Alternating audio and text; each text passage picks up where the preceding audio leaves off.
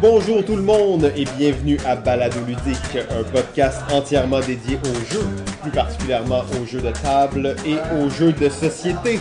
Aujourd'hui, saison 3, épisode 19!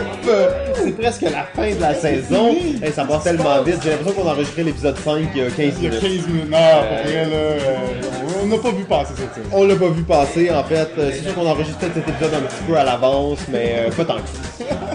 Je suis Simon et comme à l'habitude, je suis en compagnie du grand chef des jeux, Monsieur Jean-François Chrétien. Salut Simon, ça va? Ça va bien toi? Ça va bien, ça va bien? Oh oui, en plus on est euh, en plein après-midi, à la récréation, Ouais. café culturel et ludique, l'ambiance est survoltée, donc si vous entendez des gens qui capotent derrière, c'est pas grave, c'est juste des gens qui jouent à des jeux et qui s'amusent. Et aujourd'hui, nous avons une invitée de marque, la grande prêtresse du jeu, la gardienne du savoir, d'animatrice culturelle à bibliothécaire pour la ville de Montréal où elle est maintenant conseillère en ressources documentaires. Elle a chapeauté une quantité phénoménale d'événements, toujours dans le but de rendre le jeu plus accessible. Jeux vidéo, jeux de table, bref, le ludique. Elle est d'ailleurs la cofondatrice du festival Montréal Joue, euh, très gros, sinon le plus gros festival de jeux, et ça continue de grandir depuis les débuts en 2012. Elle a été aussi présidente de Ludo Québec pendant trois ans. C'est peut-être euh, le plus long, euh, le plus long, pré- la plus longue présidence de oui. Ludo Québec. Québec, euh, en Donc, effet. Bravo. Elle a fait de nombreuses apparitions dans les différentes émissions de télé, radio, sur le web, toujours dans le but de démocratiser le jeu et le rendre plus accessible. Cette grande prêtresse du jeu a comme quête secrète d'amener le jeu au niveau de produits culturels. On va voir peut-être qu'est-ce que ça veut dire un peu plus tard. Elle réinvente aussi le concept de bibliothèque en changeant la vision qu'on a de ces lieux culturels et prône l'appropriation des bibliothèques par les citoyens et citoyennes. Alors camarades, prenez d'assaut votre bibliothèque après cet épisode. En attendant, accueillez notre invité qui façonne le paysage du jeu au Québec depuis maintenant près de 10 ans, Madame Claude Ayerdi Martin. Bonjour. Bonjour, ça va bien? Oui, c'est toute une présentation. Ben, t'as- fait beaucoup de choses. hein? oui, oui, j'ai- j'essaye. Ouais, ouais, c'est ça. Donc, t'as pas chômé euh, depuis les dix dernières années. Et euh, ben, on aura la chance là, de parler un peu plus de toi, de qu'est-ce que tu fais et de ta passion pour les jeux, en fait. hein? Tout à fait. Euh, mais en attendant, JF, peut-être un petit peu d'actualité ludique? Ben, actualité ludique, évidemment, euh, c'est Montréal Joue qui s'en vient. Oh euh, oui, à Montréal joue, Montréal joue, le plus gros festival de jeux dans quelques semaines seulement. D'en parler euh, brièvement, on va sûrement revenir tantôt, mais du 24 février au 11 mars, euh, va avoir euh, ce festival-là avec évidemment énormément d'activités. Vous invite à aller voir, consulter le site web là, pour euh, voir les différentes activités euh, qui ont lieu et euh, dans les différents lieux aussi euh, à Montréal. Si je peux me permettre, c'est du 23 février au 10 mars Bon, 2018. oups, je c'est pas grave. Jeff, t'étais dans le passé, t'as donné les dates 2018. Et d'ailleurs, je pense que je viens de dire 2018, mais 2019. 2019, Ouais, ça c'est dans un mois seulement. Bon, pour nous, c'est dans un peu plus longtemps parce qu'on enregistre cet épisode-là à l'avance. Un petit peu Euh, un petit peu d'avance, mais bon, il faut toujours être prêt. Et toi, Simon? Oui, ben, euh, oui, j'ai des nouveautés, je sais pas, là, surtout pas au moment où cet épisode-là va sortir, mais euh, j'ai joué au jeu qui s'appelle Vortex. Vortex? Vortex, euh, c'est un jeu euh, très difficile à décrire, mais vous avez peut-être vu même des vidéos passées sur Facebook. Ça, c'est une espèce de gros plateau en plastique dans lequel on a des, des espèces de jetons triangulaires et on va soulever des pièces de plastique rotatives pour bouger nos triangles de place. Ok, donc c'est tout un espèce d'embranchement de plastique dans lequel on soulève un morceau de plastique qui est fixé au plateau, on le tourne et ça fait, dans le fond, ben, ça fait une rotation de, de plein de pièces. Ok. Et le but va être, dans le fond, il y a plein de modes de jeu différents, mais le classique va être d'amener tous ces triangles de l'autre côté du plateau et l'adversaire d'amener ses triangles de l'autre côté, donc vice-versa, d'échanger nos côtés. Euh, ça m'a fendu le cerveau, littéralement. Ça- en fait. ça a l'air, En plus, nous, on joue à ok. 4. Fait qu'à 4, dans le fond, il y a tellement de possibilités de move et tout le monde bouge tes triangles. T'es comme non, mes triangles sont pas bien placés. Mais le jeu est vraiment cool, euh, intéressant. C'est un jeu de stratégie abstrait, hein, bien entendu. Donc, c'est des triangles qui tournent. Mais on se dit, ah, sûrement que ça marche pas bien, les affaires de rotation, puis tout ça. Non, c'est super bien fait, euh, tout de plastique et euh, vraiment intéressant. Donc, euh, Vortex, euh, je vous encourage à jeter un coup d'œil là-dessus si vous aimez les jeux de stratégie abstrait euh, et que vous aimez ça capoter. En plus, ça joue jusqu'à 6 joueurs, je crois, à 6. Ça doit être absolument infernal. D'ailleurs, on a des photos ici euh, que JF regarde. Là, Ouais, ben ça, parle. ça m'intriguait. Ça m'intriguait. Ouais, c'est ça, on peut peut-être montrer ça pour que Claude puisse voir un peu ça a l'air de quoi. Ouais, donc c'est exactement ça. Donc, euh, et là, toutes les, les, les tiges se lèvent et tournent. Et donc, tous les triangles qui sont à l'intérieur de ça vont tourner aussi et bouger. Euh, donc, assez funky comme truc. Il y a comme 10 modes de jeu différents euh, qui viennent avec le jeu original. Donc, euh, très cool euh, pour, euh, pour s'exploser le cerveau, en fait. Puis où est-ce que tu as trouvé ça? Jamais entendu parler? Non, Euh, 2016 en plus. Ouais, ouais, euh, c'est un jeu assez obscur. Bien entendu, vous pouvez imaginer que c'est le ludologue, le seul et unique ludologue ouais. qui avait amené ça et euh, qui nous a permis de découvrir euh, ce phénomène. Ça aurait pu être euh, PPPPP aussi, euh, Ouais. Pim, Prophète, Pierre Poisson, Marquis, qui aurait pu nous faire Ça découvrir aurait pu ça. être Pierre. C'est ça, c'est le genre de jeu à la pierre. là. Mais euh, finalement, dans mon cas, c'était le ludologue. Toi, Claude, tu as joué à des jeux intéressants euh, dans ces derniers temps? Oui, mais là, ils vont peut-être avoir l'air un peu vieillots, puisque euh, on n'est pas tout à fait au mois de janvier. Il n'y a pas de neige encore? Non, non, effectivement. Euh, donc, euh, récemment, j'ai commencé, en fait, ça fait déjà un petit moment, plusieurs semaines, euh, les Charterstone. Donc, euh, on, je pense qu'on l'a acheté au Jab au mois d'avril l'année dernière, puis on- ça nous a vraiment pris du temps avant de se dire, OK, on va s'asseoir, puis on va le faire. Puis euh, moi, j'ai le défaut de pas aimer ça tant que ça. Je rejouais à des jeux dans un court laps de temps. Ah, fait que les Legacy, c'est des. Legacy, je suis comme, ouais, ouais, super. Puis après, genre, deux parties, je suis comme, ok, c'est bon, on pourrait arrêter maintenant. Mais évidemment, c'est moins intéressant pour les gens qui jouent avec moi. Je l'avoue, j'ai jamais fini Pandémie Legacy 1 pour cette raison-là. Puis mon groupe m'en veut probablement encore, même s'il me parle encore une fois de temps en temps. Un petit peu. un petit peu, mais pas trop. Euh, mais Charterstone, j'aime vraiment ça parce qu'en plus, c'est super rapide, c'est pas compliqué. C'est vraiment beginner comme Legacy. Je trouve ça le fun. Mais euh, quand je joue, je suis vraiment contente. C'est juste de me dire, je vais jouer à ça plutôt qu'à quelque chose auquel j'ai jamais joué ou que ça fait bien longtemps que j'ai joué. En tout cas, bref. Mais j'ai quand même fait une partie. J'avais une semaine de vacances récemment. Euh, j'ai euh, joué à ce moment-là. C'était bien le fun. Puis l'aspect legacy, comment tu le trouves dans ce jeu-là? C'est quoi un peu qui. Est-ce qu'il amène quelque chose d'intéressant à ce niveau-là? Ou... Euh, ben, j'ai trouvé, peut-être parce que c'était un nouveau jeu, tu sais, mettons si on compare, j'en ai pas fait beaucoup, là, je vais comparer avec Pandémie qui est vraiment différent parce que c'est quand même plus complexe. Pandémie, c'est que ça utilise quand même le 1, là, du moins la saison 1, utilise des mécaniques de jeu qui étaient déjà dans Pandémie de base, donc quand tu joues, t'es pas comme étonné, tu, tu sais très bien où est-ce que tu t'en vas les premières parties, puis oui, ça change, mais où est-ce que je me suis rendue, je m'en rappelle plus exactement quel mois, ça avait pas changé tant que ça. OK. Tu sais, Oui, il y a plein d'affaires qui sont différentes, mais la mécanique de base reste pareille. Charterstone, tu commences, puis c'est genre, euh, tu peux mettre ton bonhomme là ou là. C'est pas mal ça. C'est c'est presque limite plate parce qu'il se passe pas grand-chose. Tutoriel, là. Mais rapidement, dans la première partie, tu commences à ouvrir des trucs, ça te rajoute des cartes, ça rajoute des règles, tu colles des affaires. J'ai eu l'impression que ça avait bougé plus vite OK. dans Charterstone, mais en restant toujours très très simple. Puis en bout de ligne, tu fais quand même juste placer tes bonhommes sur des trucs, puis ça reste pas particulièrement compliqué. Mais euh, d'une fois à l'autre, surtout, nous on joue à deux. Euh, on, on a joué à quand même des longues périodes entre nos parties. Fait que des fois, je me rappelais même plus c'était quoi vraiment le jeu de base, même si c'est juste un placement d'ouvrier, là, mais comme c'était quoi déjà que ça faisait ça, puis quand est-ce que tu finissais la partie, puis là, tu relis les règles, parce qu'il y a plein d'affaires collées, puis ça change une fois à l'autre. mais c'est le fun. J'ai vraiment... euh, je trouve qu'il fonctionne bien, le Legacy, dans celui-là, parce que rapidement, il augmente des règles, mais... Euh, ouais, ouais.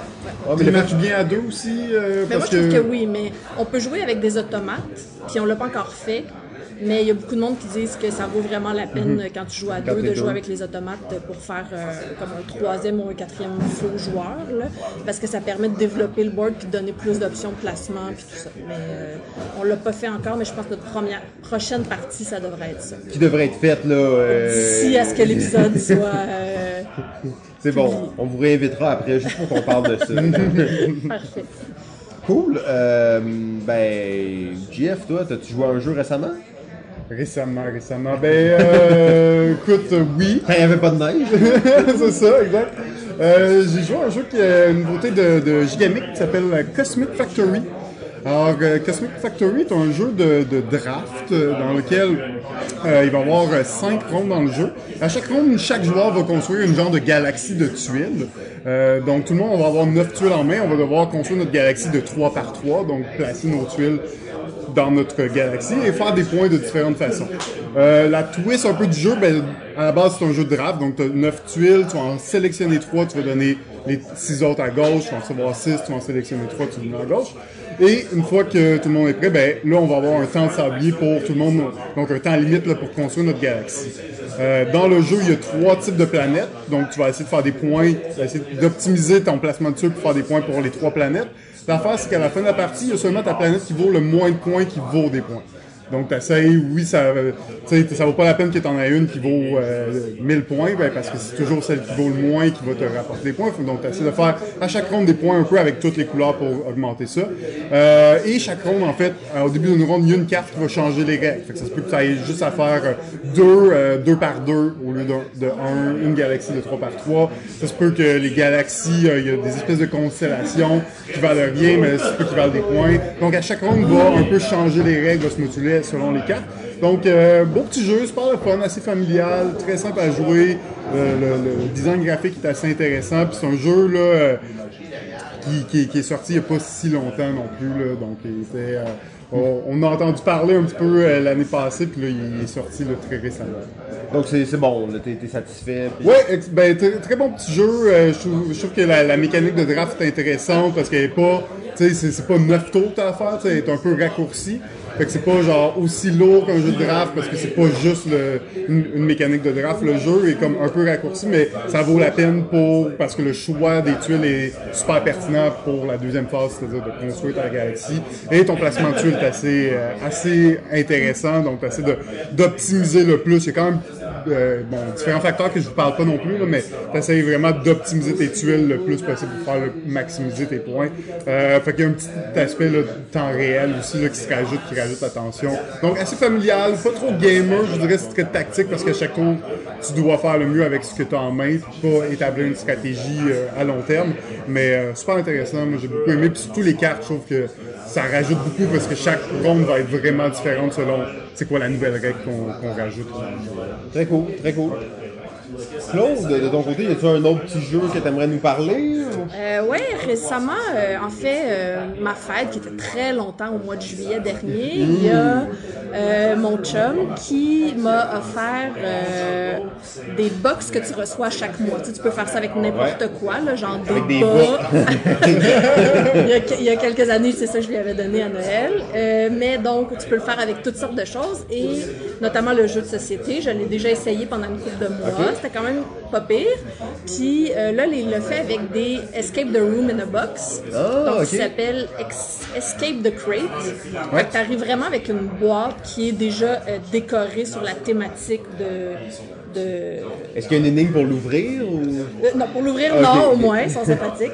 Puis euh, là, on en a juste fait une sur les deux qu'on a reçus euh, jusqu'à maintenant. Puis c'était sur la thématique western. Fait que là, tu sais, tu l'ouvres, t'as plein, plein, plein d'enveloppes, puis t'as genre une feuille qui dit, qui dit en gros comment ça va fonctionner.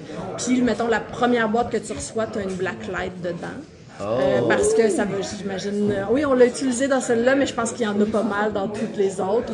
mais sinon, les prochaines boîtes, tu reçois pas une blacklight à chaque fois. Puis là, après, tu regardes un petit peu comment ça fonctionne. Puis là, c'est très euh, self-explanatory, comme la majorité des escape the box, surtout quand il n'y a pas d'application mobile ou quoi que ce soit. J'ai dit ça en fait, mais il faut que tu te connectes sur un site web Pour valider des choses ou. pour valider certaines choses, rentrer des codes, tout ça, c'est vraiment avec un site web que ça fonctionne. Puis c'est pas comme un exit que tu détruis, tu peux tout le refaire à la fin, ok. puis le prêter à quelqu'un si tu veux. Est-ce que c'est le niveau, il est quand même euh, difficile? C'est pas très difficile pour des gens qui en ont quand même fait. Euh, Ça, t'es une c'est- fan, je pense, de ce Oui, genre de oui, oui. J'aime vraiment beaucoup ça, en faire en vrai, puis les escapes dans les box Ouais. aussi. Euh, je dirais que c'est euh, quelque part euh, plus proche de Exit, mettons, là, ceux qui sont médiums, que de Unlock, qui parfois les difficiles sont assez rough, là, Ouais, mais ouais. c'est je pense quand même un petit peu plus difficile, mettons, que d'Escape. Mais, euh, en tout cas, bref, c'est un niveau relativement. Simple, mais il a fallu peut-être une fois qu'on se casse vraiment la tête, puis peut-être même qu'on demande un indice, Oh. parce que selon nous, c'était pas clair. Mais Ah, est-ce que c'était pas clair ou c'était pas... C'était mal fait? C'était mal fait, on s'est posé la question pour Des- cette fois-là. des, fois, c'est ça. Des fois, on sait pas, hein? Mais euh, sinon, ça, ça marchait quand même bien, puis c'était quand même immersif. Puis ils ont quand même une voix enregistrée qui dicte les trucs si tu veux écouter, ou tu peux lire aussi, Ok, là, t'as ok. le choix. Ah, c'est quand même Euh, intéressant. c'est seulement en anglais, nous ça nous pose pas de problème, mais évidemment c'est moins intéressant si quelqu'un est moins à l'aise avec l'anglais. Mais en tout cas, tu as le choix à l'écrit ou à l'audio quand même au moins. Là. Et ça, c'est chaque mois ou c'est. euh, Mais là pour l'instant, je pense que c'était un trois mois euh, Ok. qu'on le faisait, mais qui commençait un petit peu plus tard à l'automne. Euh, donc euh, on les- on n'a pas eu le temps de- d'en faire plus qu'une pour l'instant, mais ils sont là à la maison. puis Ah, très cool. C'est fou, hein, maintenant, ce que- ce qu'on peut recevoir par la poste. de choses. Euh, ben, Claude, as-tu autre chose que tu aimerais nous partager? ou- Euh, oui, ben en fait, j'ai, on, on reste dans la même thématique. J'ai euh, fait aujourd'hui même, avant de venir euh, vous voir, un scénario de Unlock, la quatrième boîte. Oh, la La quatrième nouvelle! Oui, la nouvelle. En tout cas, je sais pas quand est-ce qu'elle sort, là, mais la nouvelle en ce moment. Donc, on a fait le premier scénario qui est Croque-Mitaine, Croque-mitaine! que à la, à la poursuite des croque-mitaines, je me rappelle plus exactement le titre. Euh, je l'ai trouvé moyenne. Ah ouais! Ouais, ouais. Ah. Mais- Est-ce que tu avais fait les trois autres Ouais. tous les scénarios? Oui, j'ai fait tous les autres scénarios. fait. Ouais, je les ai toutes faites. Puis euh, là, j'ai fait Croque-Mitaine, puis je suis pas sûre. Il y avait, en fait, ils ont rajouté une mécanique, je veux pas trop en dire, là, parce que c'est le genre de jeu que tu veux surtout pas te faire spoiler. Ouais.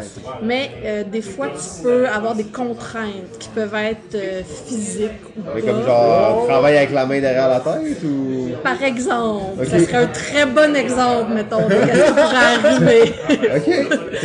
Donc, Trop, non. Hey, moi, j'ai pas joué, là. Moi, je, je guess tu, complètement. tu spoil presque sans t'en rendre compte. Ah, mais, donc, C'est son, c'est son truc. C'est ma spécialité. C'est sa spécialité. Il sait pas, mais c'est sa spécialité. Mais bref, ce genre de truc-là, fait que ça, ça rajoute comme un défi, on est d'accord. euh, parce que là, quand il faut que tu cherches super vite la carte que tu es supposé aller chercher, puis tu as juste, par exemple, là, une, Une main, main. disponible, ça rajoute un défi, mais je sais pas si c'est si fun que ça. Ouais, ok, parce que là, tu t'éloignes un peu du côté énigme. Ouais. Tu ça. rentres dans. Euh, ouais. Il y a quelque chose, parce que mettons, dans un vrai escape room, Ouais, ça arrive que des fois t'es attaché, attaché, t'es- menotté, t'as un bandeau, il fait noir. Fait que, tu sais, il y a quand même des fois des contraintes physiques. Fait que c'est quand même intéressant d'essayer de l'intégrer. Est-ce peut-être qu'ils n'ont pas que. réussi à 100%. Est-ce que euh, dans le fond, je voulais tant que ça qu'ils reproduisent la- l'élément physique, peut-être pas. Je sais pas. J'ai j'ai pas. Ça fait pas longtemps, là. Ça fait genre 20 minutes là. Ouais, Fait que tu- que médites faut- là-dessus Faut que j'y peu, réfléchisse, mais- j'ai pas Mais c'était aussi le plus facile, puis j'ai tendance à préférer les moyens puis les plus difficiles. On va peut-être de voir aussi en- comment ils ont utilisé cette nouvelle mécanique-là, mais dans d'autres Ouais, scénarios. c'est ça. Je sais qui pas si là, dans les autres euh, scénarios de la boîte, euh, que je vais découvrir certainement bientôt, mais. Très cool. Ben, en tout cas, on a hâte d'essayer ça, Jeff. Absolument, absolument. C'est tout moi, je pense. Ouais, moi j'ai pas. euh, je vais finir rapidement avec un jeu que je joue euh, frénétiquement ces jours-ci en fait. Euh, Moi j'aime bien tu sais, prendre un jeu puis jouer le 10-15 parties, capoter dessus, puis euh, vraiment. euh, Donc l'inverse de moi. Ouais, c'est ça. Mais en même temps, j'ai vraiment le, le côté attrait de la nouveauté, mais quand j'en trouve un que j'aime, souvent j'aime ça faire plusieurs parties de suite, découvrir les stratégies, pousser un peu plus loin. Et il s'agit d'un vieux jeu en fait, il s'agit du jeu Expedition Northwest Passage euh, de Yves Tourigny, notre chouchou, notre favori. Euh, on l'aime tellement Yves et en fait, euh, ben là peut-être qu'il va avoir accepté notre invitation, mais jusqu'à maintenant il n'a pas encore officiellement accepté. Euh, Expedition Northwest Passage, c'est quoi? C'est un jeu sorti en 2008 dans lequel on joue des explorateurs qui se promènent en bateau et qui veulent trouver, dans le fond, en partant du Groenland, aller trouver un, euh, ben, le Northwest Passage, dans le fond, qui est le passage là, qui permet de traverser un peu les glaces euh, du Nord-Ouest. hein. Euh, le jeu est tellement thématique en fait, c'est fou comment tu ressens l'histoire. T'es dans ton bateau, tu te déplaces avec ton équipage, t'explores les îles, t'explores les, les glaces. Et à n'importe quel moment du jeu, tu peux sortir ton traîneau à chien, t'envoies une partie de ton Laisse équipage. ton bateau derrière toi. Laisser ton bateau dans la glace, envoyer ton traîneau à chien, mettre une partie de ton équipage dans ton bateau, mettre une partie de ton équipage dans ton traîneau à chien, euh, aller explorer des euh, des, euh, des, euh, des tribus euh, natives, donc des, des tribus inuites, euh, aller euh, découvrir des, des détroits. euh, et c'est une course, hein, donc le but c'est d'aller découvrir le, le passage et de revenir au Groenland. Donc il y a une espèce de stress, de vitesse aussi là-dedans. Euh, superbe jeu. En plus, un jeu quand même assez simple, 45 minutes, pas beaucoup d'explications, dans lequel il y a aucun mot. En fait, il y a aucun mot dans ce jeu-là, donc il y a plein de... Des symboles. euh, C'est ça, exactement. Puis même là, il n'y a pas beaucoup de symboles non plus. Donc c'est vraiment un jeu d'exploration de cartes, mais il n'y a pas de mots, il y a pas de. C'est pas dépendant d'un langage. Euh, ce jeu-là m'impressionne en fait. Selon moi, c'est un des meilleurs jeux québécois de tous les temps, mais il a comme passé sous le radar. Ouais, mais 2008, ça, ça reste. 2008, euh, là, ça fait, euh, ça fait maintenant quand même. 11 ans en fait. Hein? 10 là, quand on enregistre, mais 11. Euh, en tout cas, c'est ça. Euh, Excusez-moi, je dis 2008 depuis tantôt, je pense que c'est 2010. Je pense, je pense euh, ouais, c'est Ouais, désolé, je dis vieux, ouais. 2008, mais c'est 2010, mais quand même, ça fait comme 8-9 ans. Euh, pourtant, ce jeu-là est encore aussi bon, encore aussi actuel. Euh, donc, allez découvrir ça. Vous pouvez le trouver pas cher ou l'avoir dans un échange. C'est une bonne valeur à avoir dans votre bibliothèque. Bon choix, bon choix. Super, j'en fais, j'en ai entendu parler, mais j'ai jamais joué, mais ça donne quand même le goût d'aller l'essayer. Ah, mais c'est des jeux qui racontent des histoires, il y en a pas tant que ça. Puis quand tu joues, tu le sens vraiment que t'es dans l'histoire, puis tu cartographies euh, des, les glaces du, du nord-ouest du monde. C'est comme, c'est...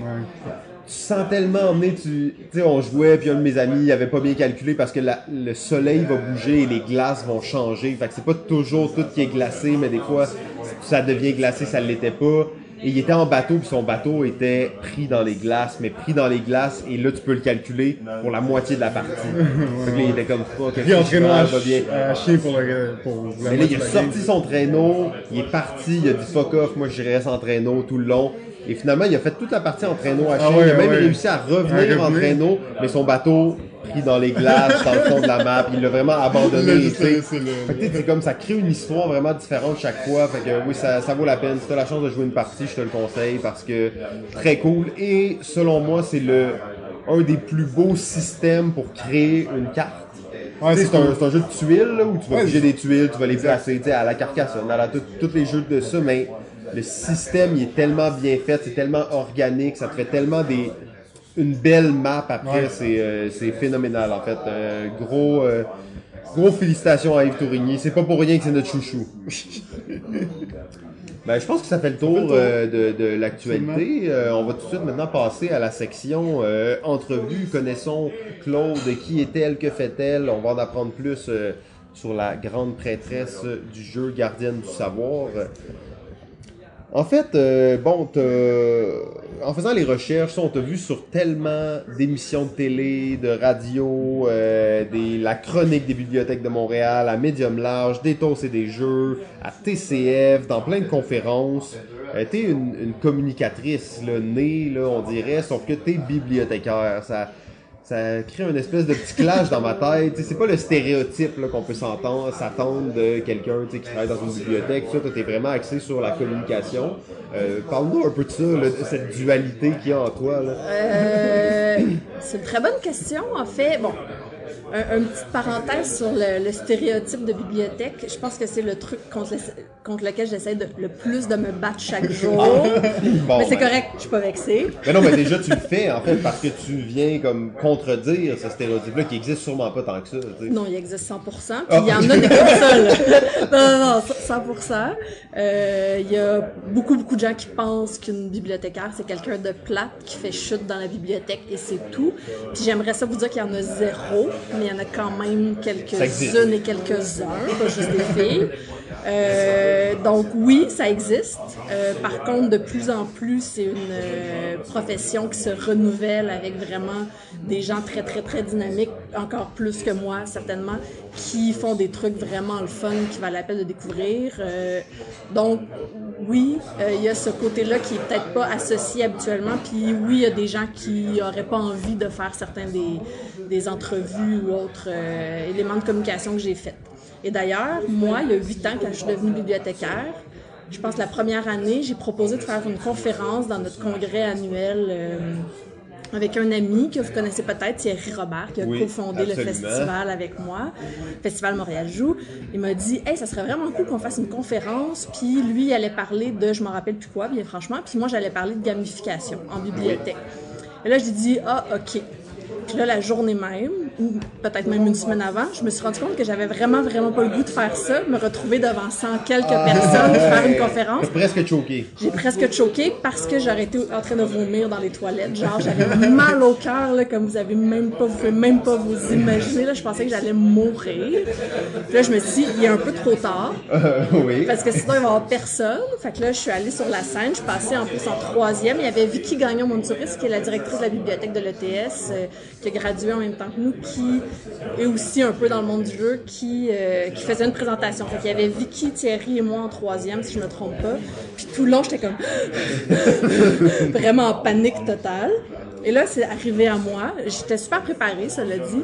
Et là, j'ai commencé à parler, puis après trois mots, tout le stress est tombé. Ah ouais, là, t'étais dans ton élément. Là, j'ai fait OK, c'est pas si pire que ça finalement. Fait que ça, ça a été la première fois qu'en public, j'ai pris la parole sur un sujet qui m'intéressait, dans ce cas-ci le jeu. Je l'aurais peut-être pas fait si ça avait été sur un autre Ouais, sujet d'ailleurs. Puis ça a un peu débloqué à partir de là. Puis je me suis dit, euh, je me suis mis dans une position, je me suis mise dans une position que, qui m'a pas plu au départ, mais j'ai été capable de le faire, puis j'ai eu des compliments quand même sur la façon dont je l'ai fait, donc peut-être que je suis pas si mauvaise que ça, puis que ça vaut la peine de... Pris goût, là. Fait que je me suis dit, c'est c'est bon de se confronter quand il y a quelque chose qu'on est, on a peur, entre guillemets. Ouais. là. Fait que j'ai commencé à le faire un petit peu plus, faire d'autres conférences. Puis, dans le cadre de mon travail, des fois, j'animais des réunions avec une trentaine de personnes que je connaissais pas nécessairement. Mais tu sais, au début, ça me stressait bien gros. Puis à un moment donné, c'est devenu comme Ça passe, hein, c'est ça, ça passe bien.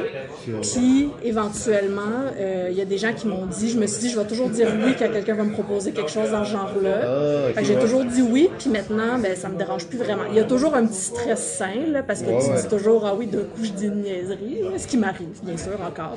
Finalement, c'est pas grave. Non, c'est ça. Mais je me suis positionnée, puis je suis devenue un peu comme euh, quelqu'un que quand personne veut le faire, ils font Ah, avec Claude, toi, tu pourrais-tu y aller? Parce qu'on sait que d'habitude ça te dérange pas. Je suis Ah, ok, c'est correct, je vais y aller. Ouais, ben dans le fond, c'est ça, le fait que tu acceptes un peu de faire ces choses-là, ça te fait qu'à chaque fois tu t'améliores un peu, tu es plus confiante là-dedans. Donc euh, ça t'ouvre aussi, j'imagine, plein de portes là, pour faire plein d'entrevues euh, à la télé, parler de, de ton métier, parler du jeu, parler, en parler au plus de monde possible. là. Oui, puis faire des conférences aussi, là, c'est sûr qu'on publiquement vous les verrez pas nécessairement parce que c'est des, des congrès ou des colloques, mais mettons en janvier 2018, euh, donc il y a un an, j'ai été invitée pour aller faire une conférence à Lyon en France sur le jeu en bibliothèque. Ok? Ah, Puis euh, avec des collègues aussi qui venaient parler de d'autres sujets. Puis je me suis rendu compte, c'est vraiment ce moment-là, je me suis dit, hey, ça me stresse plus pantoute. tu sais. Je me suis vraiment bien préparée, j'ai vraiment travaillé mon ben, Je le connais bien mon sujet, mais je l'ai travaillé selon leurs demandes. Puis quand je suis arrivée là, j'étais encore une fois, j'étais la troisième, ça me dérangeait pas cette fois-là. Je faisais juste écouter mes collègues qui parlaient avant moi. Puis quand ça a été à mon tour, euh, mon défi c'est juste de pas prendre trop de temps parce que des fois j'ai tendance à trop parler parce que je veux trop dire d'affaires. Je suis pas très bonne pour gager mon temps, mais sinon euh, finalement je me suis rendu compte, hey ça me dérange plus faire ça. Au contraire, je trouve ça motivant puis ça me motive d'aller faire ça. Je trouve que c'est une belle journée. Ouais, puis c'est valorisant, puis c'est comme aussi sortir un peu du bureau, tu sais, dans le sens qu'une fois quand tu t'en vas dans une certaine profession, tu es comme un peu là-dedans, mais quand t'es rendu que tu peux en parler à d'autres personnes, puis partager ton expertise, ben c'est valorisant, puis c'est intéressant. Oui, tout à fait. Puis il y a toujours des échanges. C'est pas? Parce que moi je vais parler de jeux en bibliothèque quelque part que les gens qui sont dans la salle, ils n'ont pas fait des trucs vraiment cool de jeux en bibliothèque qu'ils peuvent partager avec moi. Fait que c'est vraiment le fun aussi. Très cool. Euh, ben là, depuis tantôt, on est là, on parle de jeux, puis de bibliothèques, puis là, sûrement que la plupart des gens sont comme, ouais, le- les bibliothèques, c'est des livres, là. C'est quoi le rapport? Tu sais, comme rapidement, juste, parce que je pense qu'il y a quand même pas mal de gens qui comprennent aussi de l'importance des bibliothèques, puis un peu le range que peut avoir une bibliothèque, mais juste rapidement expliquer à ceux qui seraient un peu plus sceptiques, là. euh, Euh, ben, en fait, on a glissé un petit mot au début dans l'intro. Euh, je pense que ça revient à ça. Selon moi, le jeu est un produit culturel et selon moi, tous les produits culturels ont leur place en bibliothèque. Donc, que ce soit le livre, le cinéma, la musique. Je m'occupe aussi dans mon travail du prêt d'instruments de musique dans les bibliothèques de Montréal. Donc, c'est le, selon moi, le jeu fait partie de toute cette série d'objets culturels qui valent la peine d'être démocratisés, d'être rendus accessibles aux citoyens et à la population partout ben, dans le monde, là, mais dans mon travail plus particulièrement à Montréal. Donc, c'est pour ça que le jeu a fait sa place en bibliothèque. Là, à Montréal, particulièrement, on est extrêmement avancé par rapport à d'autres, entre autres avec le Festival Montréal Joue. Ça, c'est autre chose, là, de décider de faire un événement avec ça, mais pour ce qui est vraiment de la place du jeu en bibliothèque, ça, c'est le, le message qu'on veut et qu'on redit et qu'on va continuer à redire jusqu'à temps qu'il y ait des gens, que tout le monde soit en- entièrement d'accord avec nous, parce qu'il y a des gens qui sont pas d'accord avec nous, que Que le jeu est un produit culturel euh, ou que que le, jeu, est a un sa produit place dans culturel, une... ça c'est comme un débat général, c'est pas tout le monde qui est d'accord, mais bon, les gens vont pas nécessairement s'embarquer dans ce mais est-ce que ça a sa place dans une bibliothèque ou Ça, non? ça, on se fait souvent. Il y a des gens qui, qui trouvent encore que les DVD, maintenant les Blu-ray, ont, plus leur, ont pas leur place en bibliothèque. Fait que là, c'est sûr que si j'essaie d'embarquer du jeu là-dedans, ils vont dire, mais comment, mais de quoi tu parles? C'est ben trop loin, encore une fois. Donc, euh, c'est, oui, il y a encore des gens à convaincre. Vous êtes des puristes! oui, exactement. Mais sûrement qu'ils nous écoutent pas en ce moment. J'imagine que les gens qui nous écoutent sont plutôt d'accord. Vous êtes pas des puristes! Cool, ben, euh, dans le fond, tu parlais de bibliothèque, tout ça. Puis en fait, ce qui est drôle, c'est qu'on a déjà fait une entrevue ensemble, Ouais. il y a de cela très longtemps, dans le cadre d'un premier projet de podcast de jeu qui n'avait pas vraiment vu le jour, mais dans le fond, cette entrevue-là avait été faite. Et tu m'avais parlé à ce moment-là du concept de, et là, je pense pas que c'est le bon terme, mais de bibliothèque inversée. Ou tu sais, de, comme, d'avoir, là, tu sais, les gens, une bibliothèque, c'est comme un lieu silencieux où les gens lisent, mais je sais pas si ça te rappelle un peu quelque chose, oui, mais ça m'avait, j'avais trouvé ça intéressant comme concept. Donc, la, la question, c'est plutôt, une bibliothèque idéale pour toi, ça, ça ressemble à quoi? C'est vraiment une euh, très bonne question, puis euh, aussi une question très difficile, je trouve. Mais mettons pour moi, moi, là, c'est quoi une bibliothèque idéale? Euh, Ben, moi, comme tout le monde, aller dans une bibliothèque avec du tapis brun puis des meubles beige, je trouve ça plate. Je veux dire, il y en a à Montréal, puis on s'en cachera pas, mais il y a des programmes qu'on on est en train de développer beaucoup, beaucoup de projets de rénovation, de construction, d'agrandissement de bibliothèques pour justement rendre la bibliothèque plus attrayante de façon physique. Mais c'est comme n'importe où, si tu vas dans un resto puis c'est vieillot, c'est pas super attirant. C'est la même chose quand tu vas dans une bibliothèque. Puis l'objectif, en bout de ligne, on s'en fout un peu de la couleur des murs, mais ça a quand même un impact sur l'expérience que tu vis quand tu vas quelque part. Ouais, ou même un impact sur la première impression, est-ce que je veux rentrer ou non, là. Et revenir. Tu sais, peut-être que là, si c'était beige, t'as pas trouvé ce que tu cherchais, il y a des chances que tu reviennes plus jamais. C'est plate, parce qu'il y a quand même vraiment des choses le fun dans les bibliothèques. Puis, euh, donc, la bibliothèque idéale, pour moi, c'est sûr, a ce côté un peu euh, moderne et mais pas juste ça, parce qu'une bibliothèque qui est juste des murs qui sont beaux, puis du beau mobilier, mais qui a comme rien d'intéressant à l'intérieur, on s'en fout un peu. Donc, à la fois tous les documents qui sont disponibles, dont la variété, moi j'aime ça lire, c'est, sûr, je suis une bibliothécaire. Il y en a quelques-uns, Thierry Robert, pour ne pas le nommer, qui sont pas les plus grands fans de lecture, qui sont quand même bibliothécaires. Mais euh, c'est, il n'y a pas juste ça selon moi, puis ça revient à ce que je disais. Euh, je suis contente d'aller dans une bibliothèque et pouvoir emprunter un film ou pouvoir emprunter un instrument de musique, j'ai jamais fait, mais je pourrais. Euh, et emprunter un jeu ou jouer à un jeu sur place. Et ça aussi, comme tout ce qui est offert sur place, pour moi c'est important. Fait que mettons, si j'essaie d'englober tout ça ensemble, euh, la bibliothèque serait un, un lieu. En fait, on a un terme dans le monde des bibliothèques qu'on appelle qui est le tiers-lieu, ou la bibliothèque troisième lieu. C'est en fait après le travail, après la maison. C'est comme un, un endroit où tu peux te retrouver dans ta communauté, ou en famille, ou avec tes amis. Il y a pas si longtemps que ça au Québec, c'était le perron de l'église le dimanche. Ouais. Ouais, ouais. Donc, on- il y a encore des gens qui vont à l'église le dimanche, mais quand même beaucoup moins. Puriste! Il y en a quand même beaucoup, beaucoup moins qu'il y en a déjà eu. Donc, l'idée, c'est de se positionner un peu comme une bibliothèque qui va offrir ça. Et pour être aussi le fun que, euh, pour, pour- en fait, pour justifier que tu te rendes là un peu comme un troisième endroit Ouais. dans ta vie, ce qui, bien franchement, n'est pas le cas pour la majorité des gens. Même moi, je vais peut-être plus aller dans mon café du quartier qu'à la bibliothèque quand je veux chiller, mettons. là. Mais bref, euh, il faut que ce soit un lieu qui est le fun, que ce soit un lieu où est-ce que justement je peux boire un café puis peut-être grignoter un truc. Il faut que ce soit euh, un lieu qui va m'amener ailleurs aussi. Donc, mettons, si je vais dans un café, je prends mon café, je prends mon muffin, je m'en vais, mon expérience, euh, s'est déroulée exactement comme je pensais. Mais quand je m'en vais dans une bibliothèque, je m'attends à ce que j'arrive puis je fasse comme ah cool, aujourd'hui il y a une conférence de tel truc, ou bien ah il y a une activité demain matin à laquelle je pourrais revenir, qui est de tel truc, de comme vraiment un espace de découverte qui te fait voir autre chose que c'est pourquoi tu étais venu. Dans le fond, le côté de euh, découverte euh, par hasard, disons, là, qui, est, qui est un défi dans le monde culturel, mettons avec les Netflix. Tu sais, mettons, là, quand vous alliez dans un club vidéo, puis vous cherchiez un film, il y avait vraiment ce côté-là, tu te promènes, là, tu vois une pochette, tu fais Ah, cool, tu sais. Mais cette pochette-là, tu la verras pas nécessairement si tu la regardes sur Netflix ou iTunes ou quelque chose. Exact. Mais le- la bibliothèque, en tant que lieu physique, peut avoir ce rôle-là de te faire découvrir des choses, puis c'est quelque chose que je trouve qui est vraiment le fun. Puis en termes d'espace, là, je reviens à ce que- le concept de bibliothèque inversée, comme tu disais, que ça m'a pris quelques instants de replacer, c'est que il y a cette nouvelle euh, habitude dans des nouvelles constructions d'enfermer le silence plutôt que d'enfermer le bruit. Ouais. C'est-à-dire que euh, tu vas rentrer dans la bibliothèque puis ça va être animé, il va y avoir des enfants qui parlent, il va y avoir des gens qui jouent un jeu de société sur une table dans un espace ouvert. Mais il y a aussi, parce que c'est important, un espace un peu fermé, euh, mais qui est quand même lumineux, qui est super le fun, où tu peux aller faire tes travaux t'installer en silence, parce que les lieux de silence, il n'y en a plus beaucoup dans notre société. Ouais. Ben, dans nos maisons, quand on habite tout seul peut-être, mais sinon, c'est pas, euh, c'est pas le plus fréquent. Donc, il y a quand même cette option-là qui existe. Fait que vraiment quelque chose où tu peux retrouver un petit peu de tout qui va répondre à ce que tu as envie. Moi, c'est un peu comme ça que je vois la bibliothèque.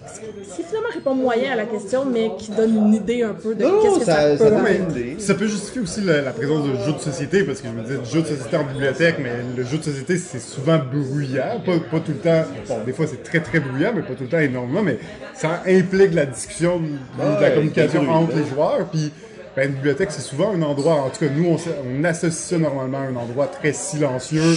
C'est ça, tu peux pas parler vraiment. Comment tu intègres ça dans une bibliothèque?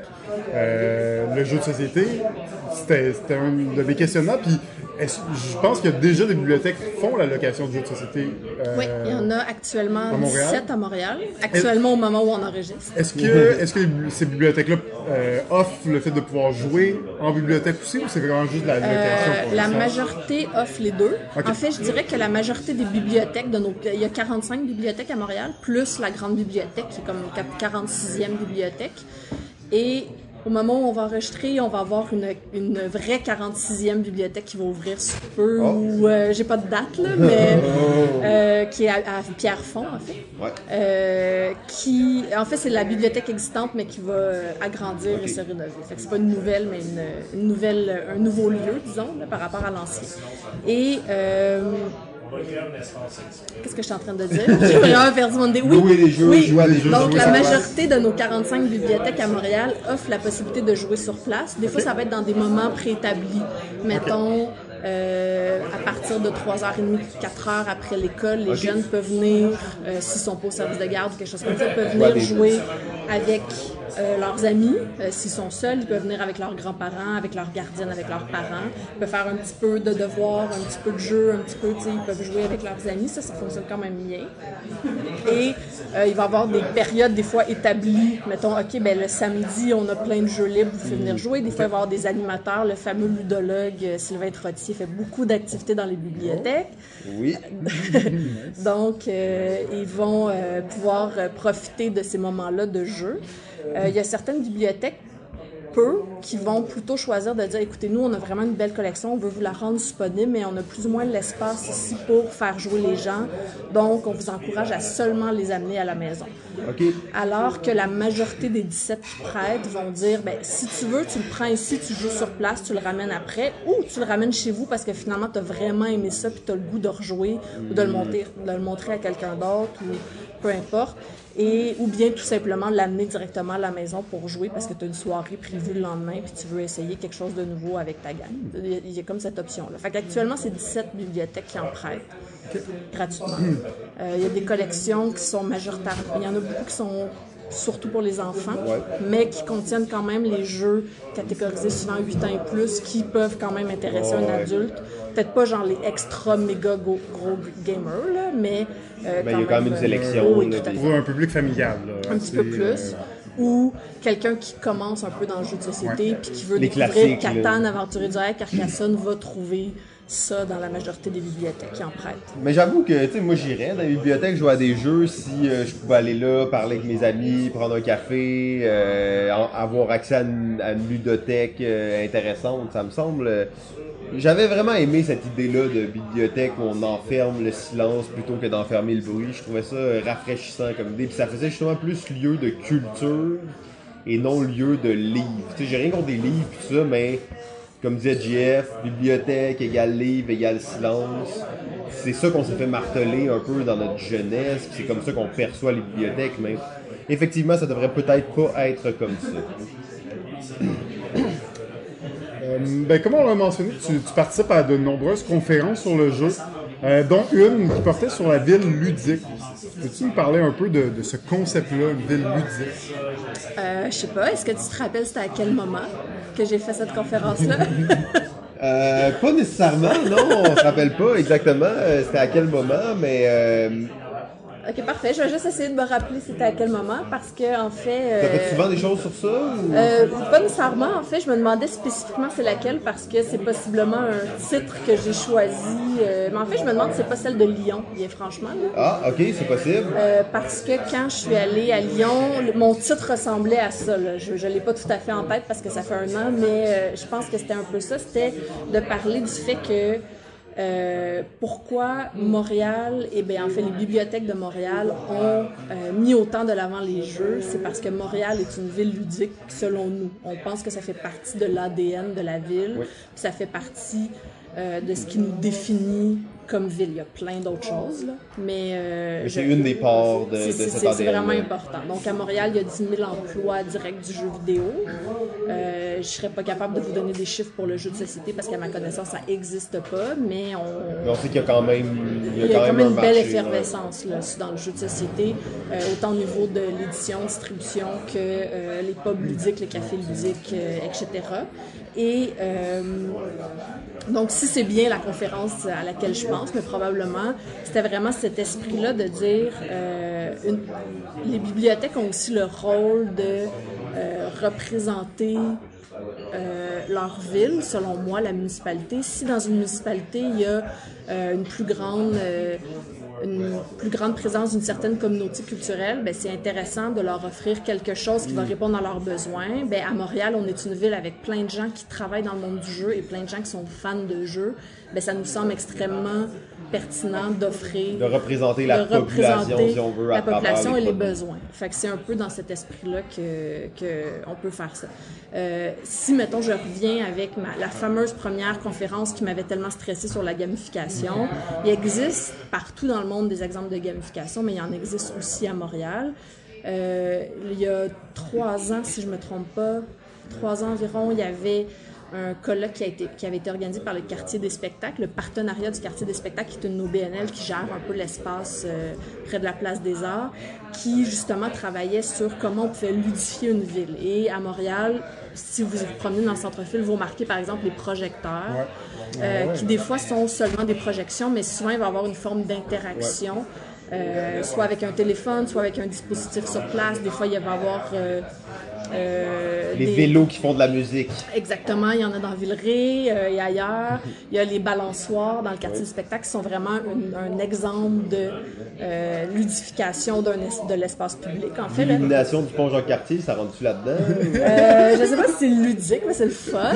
Non, mais ça, c'est que tu pouvais, comme, tu sais, avec Twitter, Ben, oui, c'est ça, régler parce que, la, la euh, lumière, là. En tout cas, ça, ça, ça représentait ce que les gens textaient, ou en tout cas, je sais pas trop. Oui, euh, j'avais, en fait, il y avait une conférence dans le cadre de Montréal Joue 2018 sur l'intelligence artificielle, sur comment ça fonctionnait l'illumination du euh, pont Jacques-Cartier. C'est vraiment, vraiment intéressant parce que euh, c'est vraiment selon qu'est-ce qui a été euh, dit dans la journée sur Twitter, en, en, allant chercher certains mots. Si on a un peu plus parlé de Montréal, si on a un peu plus parlé de euh, la neige, par exemple, si on a un peu plus parlé de tel tel élément, ben, le pont s'illumine pas de la même façon. C'est quand même, quand même vraiment intéressant parce que tu de refléter ta ville dans une représentation visuelle, dans ce cas-ci des lumières. Mais oui, oui, ça fait partie de, ces éléments-là. Ouais. Euh, ben là, ça, tu parles de, de, de ludification, de gamification. Euh, dans le cadre d'une bibliothèque, là, comment tu appliques un concept de, gamification pour, j'imagine, favoriser euh, que les gens vont lire plus, vont consommer plus les produits? Est-ce qu'il y a des concepts en place qui sont spécifiques aux bibliothèques? Ou... Euh, on n'a pas d'exemple à Montréal actuellement, euh, mettons toute l'année. Euh, il y a des bibliothèques, mais il y a quelques années, on parlait beaucoup, beaucoup de ça dans le monde, ben, en fait, dans tout- tous les Ouais, ben c'était le buzzword. C'était euh, le buzzword, la, la gamification ou la ludification.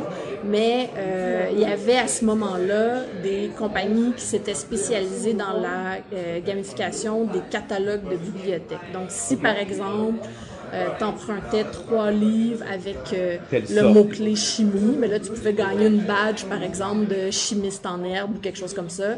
Et tu avais vraiment ce côté-là. Et il y a certaines, ça fonctionnait un peu plus dans le milieu académique que dans le monde public. OK. Parce que les étudiants, ben, ils ont, je sais pas, ils ont- ce côté gratification immédiate est un petit peu plus présente chez un étudiant que chez la population qui est juste comme, mais voyons, pourquoi j'ai reçu un badge? J'ai juste lu un livre. c'est un peu c'est un peu différent et il y avait vraiment beaucoup de compagnies qui se spécialisaient pour le faire puis ça a un peu fait patate là. Ben pas partout là parce qu'il y a encore des endroits je pense qui, qui peuvent l'utiliser mais c'est pas le truc qui a le mieux fonctionné. Comme un peu euh, on s'est rendu compte dans toute forme de gamification mettons Foursquare quand tu disais euh, j'étais à cet endroit là j'étais à cet endroit on disait comme wow t'es le pro des cafés parce que t'as visité cinq cafés ce mois-ci.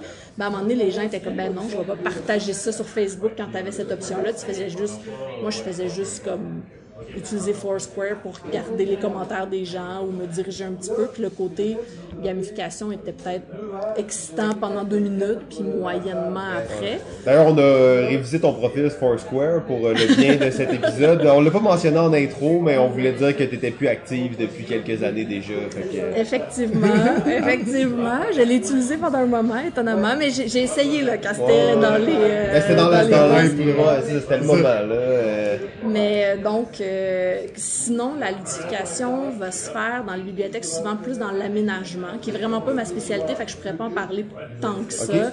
Mais de dire, euh, tu vas avoir dans ton espace euh, une façon de euh, d'utiliser l'espace de façon ludique. Donc, il y a des nouvelles constructions, par exemple, qui vont dire, ben on va mettre un mur d'escalade dans la section pour enfants, ou qui vont mettre une glissade pour passer d'une section à l'autre. Tu sais, que ça va être vraiment, euh, c'est pas la gamification pure, là, c'est pas comme la gratification sur le moment d'une non, action, mais ça mais vient quand même chercher le dans- ludique, rajouter le- le ludique dans un espace, c'est un peu plus dans cet esprit-là qu'on va le faire, ou alors dans le cadre de programmes très précis euh, où on va dire, ben, euh, par exemple, dans les clubs de lecture d'été, ben, si tu as emprunté tel nombre de livres, ben, là, tu peux avoir des coupons pour peut-être gagner des concours. Tu sais, pour vraiment encourager un peu certains types d'habitudes qu'on peut avoir euh, à la bibliothèque. Très cool. Euh, Ben, en fait, c'est vraiment fascinant comme monde. Là, on, est comme, c'est pas ce qu'on pense des bibliothèques à la base, là, mais euh, en fait, chaque fois que je peux en parler avec quelqu'un qui est impliqué, soit avec toi, soit avec Thierry, soit avec Vicky, ça me ramène tout le temps. Ok, il faudrait que j'aille plus à la bibliothèque. Ça a l'air cool. J'ai le goût d'aller jouer à des jeux là, là, on est juste à côté, on y va. Euh, mais bon, en fait, les bibliothèques aussi, vous vous êtes attaqué dans le cadre de vos fonctions à un projet immense qui est Montréal Joue. Euh, comment est-ce qu'on part de être euh, des bibliothécaires qui parlent de gamification à organiser le plus gros festival de jeux à Montréal? C'est une très bonne question, puis sûrement qu'il y a beaucoup de monde qui se pose la question, même encore nos patrons qui se disent Voyons, comment ils ont réussi à nous convaincre de faire ça? Euh, donc, en fait, euh, l'histoire, euh, la- le bref historique de Montréal Joue est tout simplement, moi, je suis rentrée, je travaille à la direction des bibliothèques. Donc, je suis pas associée dans une seule des 45 bibliothèques. Je suis vraiment la direction qui va proposer des projets à l'ensemble de la ville et les différentes bibliothèques vont dire, ben oui, j'embarque, non, j'embarque pas. Donc, je travaillais avec Thierry Robert et euh, c'est tout est venu de Thierry. hein. J'aimerais ça prendre le crédit, mais c'est pas pas le cas. Thierry a dit, hey, je pense que ça serait intéressant de commencer à parler un petit peu plus de jeux en bibliothèque. En 2012, on avait euh, trois studios qui étaient euh, montréalais, donc Eidos Montréal, Ubisoft et EA Montréal, qui nous avaient donné un total d'environ euh, 1600 jeux à Ok. vidéo euh, à donner dans les bibliothèques pour rendre disponibles aux citoyens pour partir nos collections. Donc, à ce moment-là, on avait peut-être sept bibliothèques qui prêtaient des jeux, puis on s'est retrouvé à une trentaine en l'espace de quelques mois. Et Thierry euh, s'est dit, ben, maintenant qu'on a ça, c'est plus ou moins connu, ça serait bien qu'on fasse un événement ou quelque chose pour en parler. Donc, on- il a parti un comité de consultation avec différentes personnes de la ville dans les bibliothèques et euh, a demandé de quelle façon vous pouvez imaginer qu'on pourrait en faire la promotion. Et ce qui est ressorti, c'est de faire quelque chose à la semaine de relâche Oui. de l'hiver. Donc, nos dates, c'est toujours la semaine de relâche et la semaine qui précède parce qu'on se disait, il y a tellement de monde dans les bibliothèques, des, beaucoup des jeunes à la semaine de relâche qui cherchent des activités à faire. Puis il y a plein d'activités qui sont proposées, mais il n'y a pas nécessairement de, de logique entre elles. là. Ça peut être un bricolage, un truc, euh, t'es pas de lien nécessairement. Donc c'est peut-être une, une bonne occasion de le faire. Donc, les conversations avaient lieu vers juin 2012 et on s'est dit, ben, faisons quelque chose en février 2013 avec ça. Et moi qui travaillais sur d'autres dossiers à ce moment-là, j'ai dit à mon patron, hey, je peux-tu participer à ce comité-là? Parce que moi aussi j'aime ça le jeu, puis tu sais, je pourrais peut-être donner un petit coup de main. Et là, finalement, notre petit projet de faire un petit événement autour de ça est devenu un festival, est devenu beaucoup plus gros. Et moi, je suis arrivée avec l'idée qu'on devrait travailler avec les partenaires du monde du jeu qu'on avait déjà eu parce qu'ils nous avaient donné des jeux. Et je me suis dit, on pourrait intégrer le jeu de société, on pourrait aller chercher d'autres compagnies, on pourrait leur demander comment eux, qu'est-ce qu'ils ont envie de mettre en valeur. Parce que à ce moment-là, surtout parce que maintenant ça a vraiment popé, mais il n'y avait pas tant que ça d'événements dans le monde du jeu vidéo et du jeu de société. Ouais, maintenant, il y a des festivals à toutes les semaines. Oui, c'est ça, mais, euh, exactement. en 2012, euh, c'était moins présent. rien. Il y avait eu des essais, mais il n'y avait, avait pas grand-chose qui était proposé. Donc, euh, on s'est dit, OK, parfait, on va faire ça. Puis, la première année, on s'attendait à peu près à rien, mais on a envoyé euh, un plan de partenariat pour proposer à des gens de nous appuyer. Puis, ça a vraiment, vraiment bien fonctionné. Je pense qu'on avait 21 partenaires la première année. Puis, euh, on avait 5000 personnes, ce qui était quand même déjà... Parce que c'était juste dans les C'était juste dans les bibliothèques, hein? Ouais, c'est ça. Puis tranquillement, euh, on s'est dit, ben, pour d'autres projets, on fait du hors les murs, c'est-à-dire aller rejoindre les gens là où ils sont et faire des activités hors des murs des bibliothèques, tout en parlant de bibliothèques. Fait qu'on s'est dit, on pourrait le faire aussi dans le cadre de Montréal Joue. Et c'est ce qui fait que l'année suivante, on était à 15 000, la troisième année, 45 000, et maintenant, environ 60 000 personnes qui participent euh, à Wow! Montréal Joue à chaque année. Et c'est pas juste dans les bibliothèques maintenant. Il y, en a, Non, il y a des événements un peu partout dans la ville. Puis, euh, Il y a peut-être un genre de 10-15 000 dans les bibliothèques, puis le reste se fait beaucoup en dehors, dans d'autres types d'activités.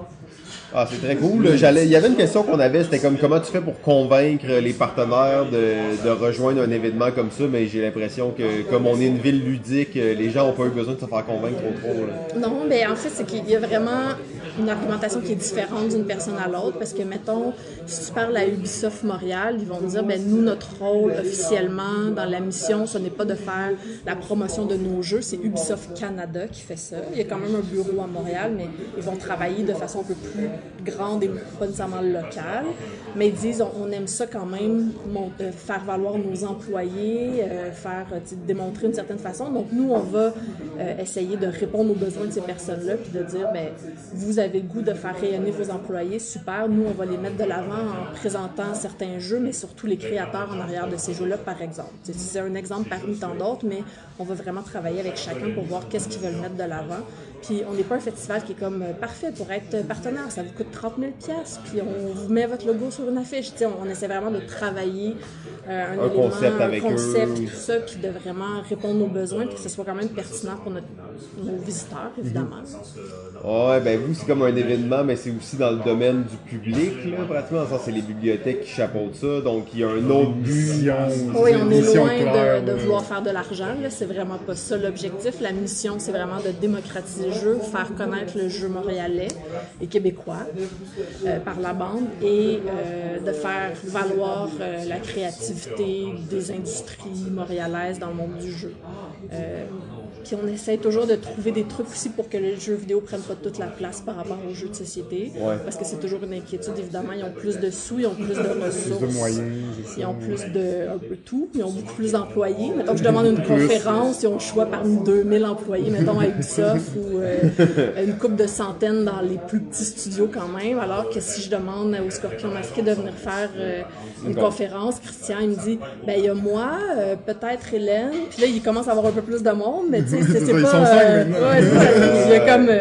Quintuplé en deux ans, là, mais tu sais, c'est pas. euh, C'est une autre industrie, C'est- hein, c'est un autre game. Là, fait qu'on met ça de l'avant de, de différentes fa- façons avec les moyens de chacun, puis en essayant de respecter c'est quoi leurs besoins à eux. On leur dit pas, s'il vous plaît, rends-nous service en venant. On essaie de dire qu'est-ce qu'on pourrait faire pour mettre en valeur ton jeu puis tes créateurs, puis qu'en même temps, les gens qui viennent dans notre festival, ils trouvent ça le fun. Ah ouais, c'est très cool ça. Donc, euh, ben, l'édition 2019 approche à grands pas. Euh, c'est quoi? C'est euh, trois, plus de 300 activités euh, partout dans la ville pendant deux semaines. Euh, Qu'est-ce que les gens peuvent faire pour euh, participer à ça, pour rester au courant, pour euh, rien rater? Ben, c'est sûr que la meilleure façon de vraiment être au courant de notre programmation, c'est le site web qui est montrealjoue.ca. Il y a notre Facebook qui est Montréal Joue, donc pas trop compliqué. Puis c'est la meilleure, les meilleures façons de le faire. On a aussi des programmations papier, mais qu'on va commencer à distribuer dans les premiers événements. Fait que si vous venez dans les premières fins de semaine, vous avez nos prog papier ou chez certains partenaires, des fois ils vont être déposés pour voir un peu qu'est-ce qui s'en vient. Mais évidemment, on met pas nos 300 et quelques activités dans la prog parce que ça serait écrit beaucoup trop petit pour qu'on soit capable de la lire. Donc euh, c'est juste un aperçu de ce qu'on fait. Mais c'est la meilleure façon de, de voir, c'est surtout de nous suivre, nous poser des questions. On répond euh, souvent des fois quelqu'un me dit écoute, il y a tellement d'activités. Euh, moi, j'ai un ado, un enfant de 6 ans. Qu'est-ce que je pourrais faire? C'est sûr qu'on répond pas dans la minute parce qu'on reçoit beaucoup de questions, mais on essaie quand même de, de conseiller les gens par rapport à, aux activités qu'ils ont envie de faire aussi. Très cool, là. Jeff, toi, tu vas participer à ça cette année? Ouais, ouais, je vais être là, c'est sûr. Tout le temps? Tout le long? Euh, ben, au moins, euh, au moins, Jeux de Société Montréal, du moins, les trucs euh, liés aux Jeux de Société, euh, clairement, je vais être là. Ouais, c'est ça, non, parce que faut mentionner que c'est une fin de semaine complète, euh, même plus, non, c'est une fin de semaine. C'est une hein, fin de c'est semaine. Trois jours, Trois du jours, vendredi au dimanche, euh, au centre Pierre Charbonneau, donc du. ben, c'est le 8, 9, 10 mars. Euh, et c'est du jeu de société euh, avec plein de jeux de découverte qu'on qu'on met vraiment de l'avant et une bibliothèque d'environ 300 jeux. En fait, ça, c'est un super événement de jeux de société. La place est magnifique. En plus, tu peux regarder des gens qui s'entraînent à travers les villes pendant que tu joues à des jeux. Donc, c'est super cool. L'année passée, il y avait des genres d'escape room cachés durant l'événement. Euh, il y avait plein d'exposants qui étaient là. D'ailleurs, j'étais bénévole là. J'expliquais des jeux là. Euh, donc, c'était super cool. Mais euh, j'aimerais aussi explorer un peu les autres choses de Montréal Joue. Là. Euh, J'imagine qu'il y a d'autres activités de jeux de société ou de jeux plus euh, hybrides, là, des affaires plus spéciales. Oui, ou- ben on a une nouveauté cette année. Euh, On n'en parlera pas trop parce qu'au moment où on enregistre, on veut pas dévoiler trop de détails. Mais il y a un projet, euh, Jean-François et moi, on est euh, ensemble sur ce projet-là, qui est un projet de Game Jam. Game Jam? Donc, euh, et on travaille avec aussi le monde du jeu vidéo parce qu'on essaye euh, ce qu'on croit être une première euh, au Québec, un Ouais. game jam, jeux vidéo et jeux de société intégrés. C'est Hybride. On va, on va faire rencontrer les deux, les deux milieux, les intervenants des deux milieux, en fait, du monde plus du jeu de société, évidemment des équipes plus du jeu vidéo, puis les... les... Ben, moi, je veux participer à ça. Jam, Certainement. Je veux jouer, ben pas jouer, je veux faire un jeu, je veux créer un jeu. Je vais être là. Mais il faut dire qu'en jeu vidéo, ils sont très forts sur les game jams. Hein. C'est, euh, il y a une culture il y a de une culture du game jam en jeu euh, vidéo. On a déjà participé à un, un game jam de jeu de société aussi à, à l'époque. D'ailleurs, que Claude était jury et probablement organisatrice Oui, oui. aussi. ouais. Oui. Absolument euh, en 2014, mais c'est pas nécessairement. euh, c'est ça, il y en a pas tant que ça. Euh, contrairement aux jeux vidéo où euh, c'est une saison, là, si je me trompe pas, il doit Il y a des avoir, équipes, euh, il y a des stats, il y a des- exactement, il y a, tout, comme une finale aussi, les meilleures équipes. Pourquoi il n'y a pas ça pour le jeu de société à cause qu'il n'y a pas assez d'argent dans le monde du jeu? Organiser ça, c'est mon rêve de participer à ça. Mais le, mais le, le projet dont vous parlez, Jam Nation, entre autres, qui a vraiment comme des saisons, puis des, Ouais. bon, il y en a comme à chaque mois. Nous, on est, euh, dans le fond, le Game Jam du mois de février pour Jam Nation. Mais euh, il y a des équipes de Jam Nation qui viennent, mais pas uniquement. C'est aussi n'importe qui qui a envie de venir participer. On réserve des places euh, pour euh, aussi jumeler des équipes. Mettons, il y a du monde du jeu de société qui ont vraiment le goût de participer, qui connaissent pas le monde du jeu vidéo. Ils peuvent quand même s'inscrire, puis nous, on, on C'est ça. permet de jumeler ensemble. Très très cool. euh, Créer des matchs là, entre les deux, euh, créer plus de convergence entre les deux parce qu'on sait que le, le jeu hybride, ben, c'est quelque chose hein, qui, s'en vient. des, du moins. exemples euh, comme Unlock ou alors comme Keep, Keep Talking and Nobody Explode. Comme des fois, t'as un peu plus de jeux vidéo, un peu moins de jeux de société, des fois, c'est l'inverse. C'est même Space Team à la limite, là, qui est un jeu de téléphone cellulaire, mais que si t'es pas avec les autres Non, personnes non, pour parler, ça. ça marchera pas. Là. Exact. Fait qu'on, on- je pense qu'on tend vers cette divulgation-là. Fait qu'on trouvait ça intéressant de mettre ça de l'avant puis de, de le pousser assez rapidement, en fait, avant que ce soit déjà populaire et connu, tu sais, euh, de, de promouvoir un petit peu ce genre de, de jeu-là, puis essayer de, faire rencontrer les deux communautés, parce qu'on se rend compte que jeux vidéo, jeux de société, en réalité, ça se parle pas vraiment. tu sais, C'est vraiment deux industries, deux milieux euh, qui sont séparés, puis qu'il y a peu, pourtant qu'il y a plein de connexions, plein, plein de liens à faire, ben, c'est quand même deux mondes un peu différents, fait que c'est aussi une façon d'essayer de, de mixer un peu ces deux, euh, ces deux industries-là ensemble. C'est un peu particulier quand même parce que on se rend compte que dans le monde du jeu vidéo, il y a vraiment beaucoup de fans de jeux de société. Nous, on visite souvent des studios pour aller rencontrer des gens, puis Ils ont des jeux de société dans leur Ils ont bibliothèque. pas mal tout le puis- temps des jeux de société dans leur salle de repos avec euh, souvent des, des- des espaces de repos vraiment merveilleux où j'ai le goût de travailler moi aussi. Mais il y a presque toujours une pile de jeux de société parce qu'ils viennent jouer le midi ou en deux, euh, deux rushs dans la journée ou quelque chose. Puis dans le monde du jeu de société, je suis sûre que tu, tu lances une pierre dans une convention de jeu de société puis tu tombes sur quelqu'un qui aime le jeu vidéo aussi. là. Ah peu, ouais, euh, il y a pas mal de chance. Là. ça, ça va souvent ensemble, le- le- l'intérêt pour euh, le Fait que Vous ludique. vouliez pas en parler tant que ça, mais finalement, on a pas mal dit d'affaires là-dessus. J'espère qu'il va quand même y avoir un game jam euh, jeu de société, prototype seulement. Moi, je suis tellement un fan de ça. Il va en avoir un. euh, J'espère pas trop m'avancer, là, mais il y a des Sur le site web, vous saurez si j'ai dit la vérité ou pas, mais il devrait avoir quelque chose à l'ETS. Ah ouais, ben d'ailleurs, il y en avait organisé un, euh, c'est eux qui l'avaient organisé l'année dernière. 2017, c'est ça, Ouais. exact. On- Normalement, en 2018, ça aurait dû être... euh, Novembre, euh. Novembre, exactement. Donc, euh, là, il n'y a pas eu lieu. Fait qu'on on, on imagine que c'était c'était à cause de ça. là. Ils voulaient peut-être euh, mixer Montréal Joue et le, le- le- le Game Jam de l'ETS, qui était vraiment le fun, d'ailleurs, aussi. hein. C'était Ouais, un très 12 bel heures, événement. C'est un bel 12 heures, faut, faut dire que c'est euh, pas un 24 heures, mais... euh, Ouais, mais tu sais, 24 heures, des fois, c'est un peu extrême. Là. Ouais, mais tu vois, en jeu, en jeu vidéo, c'est c'est 3 jours. Là. Ouais, c'est ça. Mais tu sais, en trois jours, c'est que tu peux te dire, ok, je vais au moins dormir un petit peu, tu sais. Ouais, puis euh, aussi tu peux plus séparer les tâches aussi là, dans le sens qu'il y a vraiment plus des tâches. Ouais, il y a plus de rôles, il y a des choses qu'au début ouais, c'est ça, pas, spécifique, des choses qu'à la fin tu feras pas, donc c'est un peu plus facile de, segmenter. Euh, ben, en fait, je pense que ça fait pas mal le tour pour euh, les questions. Toi, Jeff, t'avais-tu d'autres questions ou euh? Est-ce que Claude, toi, t'avais des choses à mentionner euh, que t'aimerais nous dire absolument? Euh, non. T'es pas obligé, hein? C'est juste que, on veut pas oublier quelque chose, finalement se rendre compte. C'est Mais- gentil de poser la question. En fait, je vais, je vais dire une chose, là, parce qu'évidemment, c'est un podcast, les gens me voient pas, mais là, moi, je suis enceinte. Ouais, quand on dit enceinte, on dit comme Comme vraiment. pas pire enceinte. fait en fait, quand ça va euh, être diffusé, tout ça, moi, je vais sûrement avoir un beau bébé à la maison.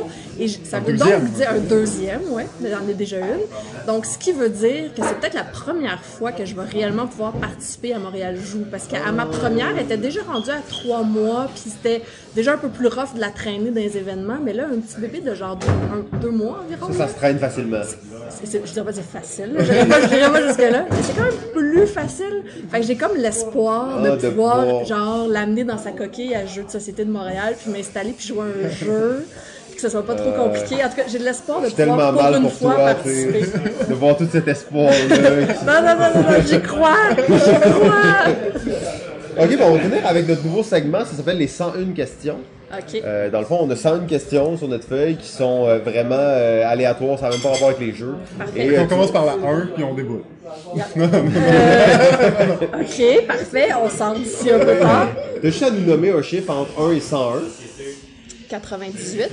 98, donc là on va trouver la 98e question. Quand tu étais jeune, qu'est-ce que tu voulais faire plus tard? Euh, je voulais, et mon Dieu, j'ai passé par toute une gamme d'émotions, de choses que je voulais faire.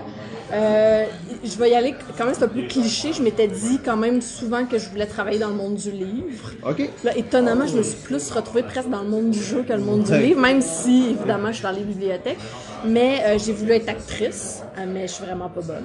J'ai voulu être chanteuse, mais je- comme je vous conseille vraiment pas de m'écouter chanter. J'ai voulu être médecin, mais genre, j'étais bien trop paresseuse pour faire ma chimie puis ma phy- physique en secondaire 5. Fait que clairement, euh, j'étais plus dédiée à quelque chose dans les sciences humaines. Ouais, ou, ok. euh, mais il y a psychologue et enseignante, mettons, qui ont été proches là, quand c'était rendu le temps de choisir. De choisir, là. Mais, euh, Finalement, tu regrettes pas ton choix. ben, je suis allée en études littéraires, ce qui est quand même pas l'endroit où est-ce que tu as le plus de jobs dans le monde, là, on s'entend. J'ai fait un programme en édition qui, qui était vraiment le fun, mais encore une fois, c'est pas un domaine très facile. Puis j'étais allée dans les bibliothèques qui, au moment où moi j'ai gradué, ça fonctionnait quand même bien. Puis euh, j'étais assez motivée, j'avais assez des bonnes idées pour, je pense, me positionner comme il faut euh, dans ce domaine-là. Fait que non, je regrette pas mon choix. Je trouve souvent que j'ai la meilleure job du monde, déjà organiser Montréal Joue et en plus faire plein d'autres affaires dans ma semaine. Ah ouais, non, je suis jaloux. Ouais, je te comprends. Magnifique, ben maintenant, on, le top, top, top, top, top, top 10, 10, 10. Alors, euh, sans plus tarder, numéro 10. J'ai pas fait d'ordre, là vous allez me chicaner parce qu'il y a personne qui top respecte 10, votre top 10. Euh, ouais, on c'est top 10, numéro Ok, 10. top 10. Top 10. Le problème, c'est que déjà j'en ai 13. Ah là là, ça Mais, va euh, pas incroyable. Non, les gens, hey, une consigne si simple. y a quelque chose de plus simple que de te dire, dis-moi ton top 10. Il y y a a pas même plus pas de règle, juste à les mettre dans l'ordre, 1, 2, 3, 4, 5, 6, 7, 8, 9, 10. C'est trop difficile. Euh, le problème, c'est que je vais, je, vais, je vais faire une mise en contexte, puis après, je vais essayer de le faire de 10 à 1. Donc, euh, ce qui arrive, là, c'est que j'aime vraiment un, grand, un grand type de jeu. C'est-à-dire que j'aime autant un, tout petit jeu qui joue en 5 minutes qu'un jeu qui va durer 3 heures. J'ai mis presque aucun jeu qui dure 3 heures, parce que ces temps-ci, je suis plus dans des jeux un peu plus courts. Mais... euh, T'es diversifié. oui, mais je trouve ça vraiment difficile de comparer un petit jeu qui dure Ouais, 5 ouais, minutes avec un jeu qui dure 3 Absolument. heures. Fait que c'est très difficile de les mettre dans l'ordre. Mais la façon dont j'ai pensé mon top 10, ce sont des jeux, généralement, que si tu me dis, hey, on joue-tu, je vais pas mal tout le temps te dire oui. Ah, ça, tu vois, c'est déjà un bon point. Fait que je suis- il y en a Bonne comme un, mettons, qui est vraiment plus long que les autres, que ça se peut que je te dise, euh, mardi soir, rendu à 9h, je vais te dire non parce que mon enfant va se réveiller à 6h, peu importe. Donc, euh, ça se peut que je dise non, mais la plupart, c'est des jeux qui sont relativement courts. À la limite, là, si tu n'as jamais joué à des jeux, tu peux jouer à la majorité des jeux dans ma liste. C'est pas vraiment vrai, là, mais mettons quelques-uns. OK. Là, C'est vraiment difficile de les mettre dans l'ordre, par exemple. Mais mettons, là, le dixième, là, je vais mettre celui qui est très long, mais qui a longtemps été mon numéro 1. Mais là, je l'ai descendu au numéro 10, c'est Civilization Through the Ages. Oh. C'est quand même le, le plus rough de, de ma Ouais, liste. ouais, en plus, Jeff, c'est un grand fan de ça, là. Euh, euh, civisa- ben, c'est True the Age. Ouais, Through the. Ages. C'est c'est pas, c'est pas Civilisation. Non, True the Ages. Je- J'aime beaucoup, mais je préfère Civilisation. Mais tu vois, j'ai jamais joué à Civilization, fait que peut-être que je changerais mon top 10, là, mais, Mais- mais très bon jeu. c'est euh, un des jeux, c'est c'est- c'est peut-être celui-là que si tu me dis, ok, on joue maintenant, je vais Oui. dire, Hi, je sais pas, j'ai peut-être pas le temps, mais c'est un jeu auquel j'ai pas joué depuis quand même là, deux ans, genre. Mais je trouvais ça difficile de pas le mettre dans ma liste. Fait que quand si on est même. dans un chalet, dans une convention, Ben, puis là, c'est je ça. t'arrive avec, puis je te le dis, tu vas être coincé, là. Ouais, T'auras je pas vais- le choix, ouais, je là. vais jouer. Ok. Je vais jouer, probablement. testera ça. Ouais, à suivre. Mais donc, c'est vraiment un excellent jeu. Puis en plus, j'aime pas vraiment ça, les jeux de confrontation, où est-ce que tu peux comme euh, attaquer quelqu'un, tout Ouais, ça c'est d'habitude. hein, mais c'est quand même intense. Quand tu fais une guerre de culture, moi, je suis comme celle qui ramasse plein de cultures, puis des belles affaires. Puis je suis genre à moins deux dans, ma, dans mon militaire. Puis il y a quelqu'un qui arrive et comme, ok, parfait, guerre de culture. Puis là, genre, je me fais planter à la dernière seconde, mais ça me dérange pas parce que je suis vraiment pas mauvaise perdante, heureusement, sinon je jouerais plus jamais à des jeux. Mais euh, c'est vraiment un excellent jeu. Numéro 9. Numéro 9. Je pense que je vais y aller avec euh, Les Aventuriers du Rail, Oui. qui est, comme, qui est pas du tout dans le même genre, mais qui est vraiment. j'ai- un attachement particulier parce que mon, le premier vrai jeu auquel, par lequel j'ai été obsédée dans le monde du jeu de société moderne, c'était Catan. Mais rapidement, je suis passée aux Aventuriers du Rail et j'ai joué à l'infini à toutes les fins de semaine avec mes amis qui classique. Étaient moins gamers, ben, qui sont moins devenus gamers que moi avec le temps, mais qui était vraiment dedans. ce jeu-là, tu sais, c'est super simple, les mécaniques sont simples, c'est le fun, mais je trouve ça jamais plate. C'est sûr que si tu me dis joue à chaque jour, je vais peut-être dire comme à un moment donné j'ai beaucoup de changements, mais ça c'est vrai pour n'importe quel jeu. Mais les aventuriers du rail, c'est quand même un- pour moi, ça reste un incontournable dans les jeux comme tremplin, là, qui sont vraiment bons pour partir. euh, As-tu une édition préférée des aventuriers? euh, ben, en fait, celle que j'ai, c'est euh, Europe. Ok. C'est la première que j'ai eue, la première à laquelle j'ai joué. Même si tout le monde, dans le fond, c'est plus États-Unis. là, Le- premier, c'est ça. États-Unis. Ah. Moi, je pense que j'ai jamais joué à Si je États-Unis. me trompe pas, Europe c'est le deuxième. Je pense que c'est Euh, dans le fond, États-Unis, il y a une règle de moins. Dans le fond, il n'y a pas de gare. Ah, ok. Il n'y a pas de tunnel non Il plus. n'y a pas de tunnel. euh, non, en effet, il n'y a pas Il de tunnel. En effet. a un petit peu, plus de règles, mais ce qui est le fun avec les différentes versions de, des aventures du rail, c'est qu'ils ont toutes une petite règle, une petite particularité qui que c'est pas tout à fait le même jeu. Puis en plus, ben, t'as une map qui est différente. Ouais, c'est donc euh, super intéressant. Ben, c'est c'est un grand, Ben, c'est un classique. c'est un grand classique. C'est un bon choix. Numéro 8. Là, je vais y aller. Là, quand je parlais de jeux qui durent quelques minutes, là, mais là, là, en plus, tu sais, je disais j'en avais 13, mais en fait, j'ai triché parce que là, il y en a deux sur la même ligne. Je suis la pire, je suis la pire. Euh, c'est deux jeux qui, selon moi, ont quand même beaucoup de points en commun, c'est-à-dire Double et Mo Rapido. Ah, ouais, Donc vraiment des jeux de vitesse que tu peux jouer en deux minutes, tu comprends les règles en à peine 30 secondes, tu peux jouer avec n'importe qui, Mo Rapido, faut juste savoir lire, là, c'est un peu la Mais c'est fou comment c'est des jeux qui sont tellement similaires, mais en même temps, quand tu y penses, là, ça, n'a même pas ça- ça a pas rapport. moi aussi, je les ai tout le temps ensemble. Je dis, ah, c'est presque pareil, Mais mais. c'est juste le principe, le- la, la mécanique n'est pas la même, c'est juste le principe de rapidité, le fait que ça s'explique en 12 secondes, puis le fait que tu peux jouer une petite partie de 3 minutes puis passer à d'autres choses, ou jouer euh, 18 parties de 3 minutes, puis ça, ça peut quand même être le fun. C'est des cartes Oui, mais là, c'est C'est ça, c'est des hein? quatre rondes, fait que sûrement que ça, ça fait une association dans notre cerveau. Des- des- des- Mais c'est parce que j'arrivais pas à dire si je mettais double ou. Tu sais, Je les Ouais. aurais pas mis séparés parce que ça, ça, ça aurait, ça aurait pris trop de place dans un top 10, mais Mais c'est vrai que c'est comme vraiment ensemble, mais tellement différents en même temps. J'avoue que j'ai de la... j'avais tout le temps les deux. Numéro 7. 7. Euh, numéro 7, je vais y aller. Euh, c'est une catégorie, mais je vais, en choi- je vais essayer d'en choisir juste un. C'est en fait une mécanique, c'est les roll and write. Ok. J'aime oui. vraiment beaucoup ça. Genre Yati. Euh, oui, mettons. Ok, Ouais, ben, ouais, un autre. Oui, un autre. Ok. Mais euh, donc, j'aime beaucoup ça les dés, même si je suis pas la plus grande fan de hasard. J'aime ça le hasard contrôlé, comme que tu utilises tes dés de façon stratégique, Ouais. mettons. Là. Pas juste pour savoir si tu vas avoir un 6. C'est ça, exactement. Euh, Puis là, il y en a plein. Là, mettons, il y a Welcome qui en fait officiellement, c'est pas des dés, c'est des dates, euh, c'est des cartes. Un roll and ride, welcome. c'est plus un card and ride, mais là, ça marche plus vraiment. C'est- autre en tout cas, bref, mais je l'ai quand même mis comme un peu dans cette catégorie parce que c'est bien le fun, mais je pense pas que c'est le meilleur. Euh, C'est quel le meilleur? Château de Bourgogne jeu de dés, c'est excellent. Ah, J'ai- beaucoup joué récemment, mais il, il- il est comme un peu intense. L'édition est un peu weird, fait qu'à cause de ça, je peux pas le mettre. Fait que, étonnamment, là, je vais y aller avec Quicks Ah ouais!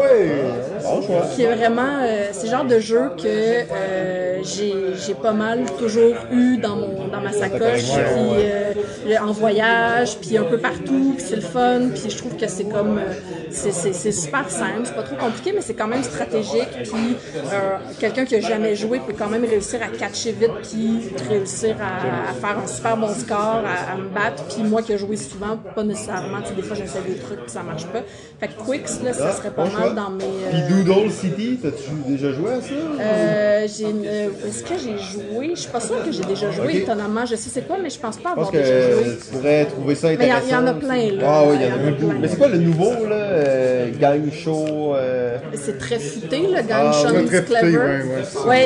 il- je l'ai pas écrit, là, mais j'ai joué euh, sûrement 300 parties sur mon téléphone. Ok, ok, ok, là sur téléphone. euh, ouais, ouais, c'est surtout là que j'ai joué, avant qu'il sorte en, en français, ben, en fait qu'il soit disponible ici. là. Ok, c'est J'ai bon. joué sur mon téléphone, c'est vraiment bon. Ouais, ouais. C'est c'est ça, c'est comme un genre de Quicks, mais vraiment plus difficile, vraiment plus, gamer. C'est ça, plus gamer. C'est vraiment excellent, mais j'ai j'ai jamais joué en jeu de société juste sur mon téléphone, fait qu'on dirait que j'aurais pas pu le mettre dans mon top 10, ça aurait été comme métrange. Ben, c'est très cool comme type de jeu, puis il y en a de plus en plus. D'ailleurs, là, Ludovic Montblanc en sort un récemment qui s'appelle Au Mon Château. Oui, j'ai vu passer euh, Ludovic et mon ami Facebook, fait que je regarde c'est comme ses Ouais, projets quand il ouais. met des trucs, mais je- j'ai pas, euh, j'ai pas trop. euh, il m'en a glissé un mot, mais. En fait, on avait joué euh, récem- quand il était venu à Montréal et on l'avait essayé, puis je pense que ça aussi, pour les gens qui aiment ce genre de jeu-là, ça va être cool. Numéro 6. Euh, numéro 6, je vais y aller avec Five Tribes. Ah, bon, bon choix. Fait que euh, Five Tribes, c'est probablement dans toute ma liste, là, c'est absolument celui auquel je vais jamais dire non. Je sais pas pourquoi. Puis les gens me le proposent pas tant que ça parce que c'est pas le jeu le plus populaire. Mais ce jeu-là me fascine. J'aime vraiment la mécanique, je trouve ça super le fun. Le gros problème, c'est le analysis, analysis paralysis, qui est vraiment difficile à dire pour moi, mais qui fait que des fois, si tu joues avec quelqu'un qui, qui joue moyen, Ça peut être, euh, jeux, être un peu c'est super désagréable.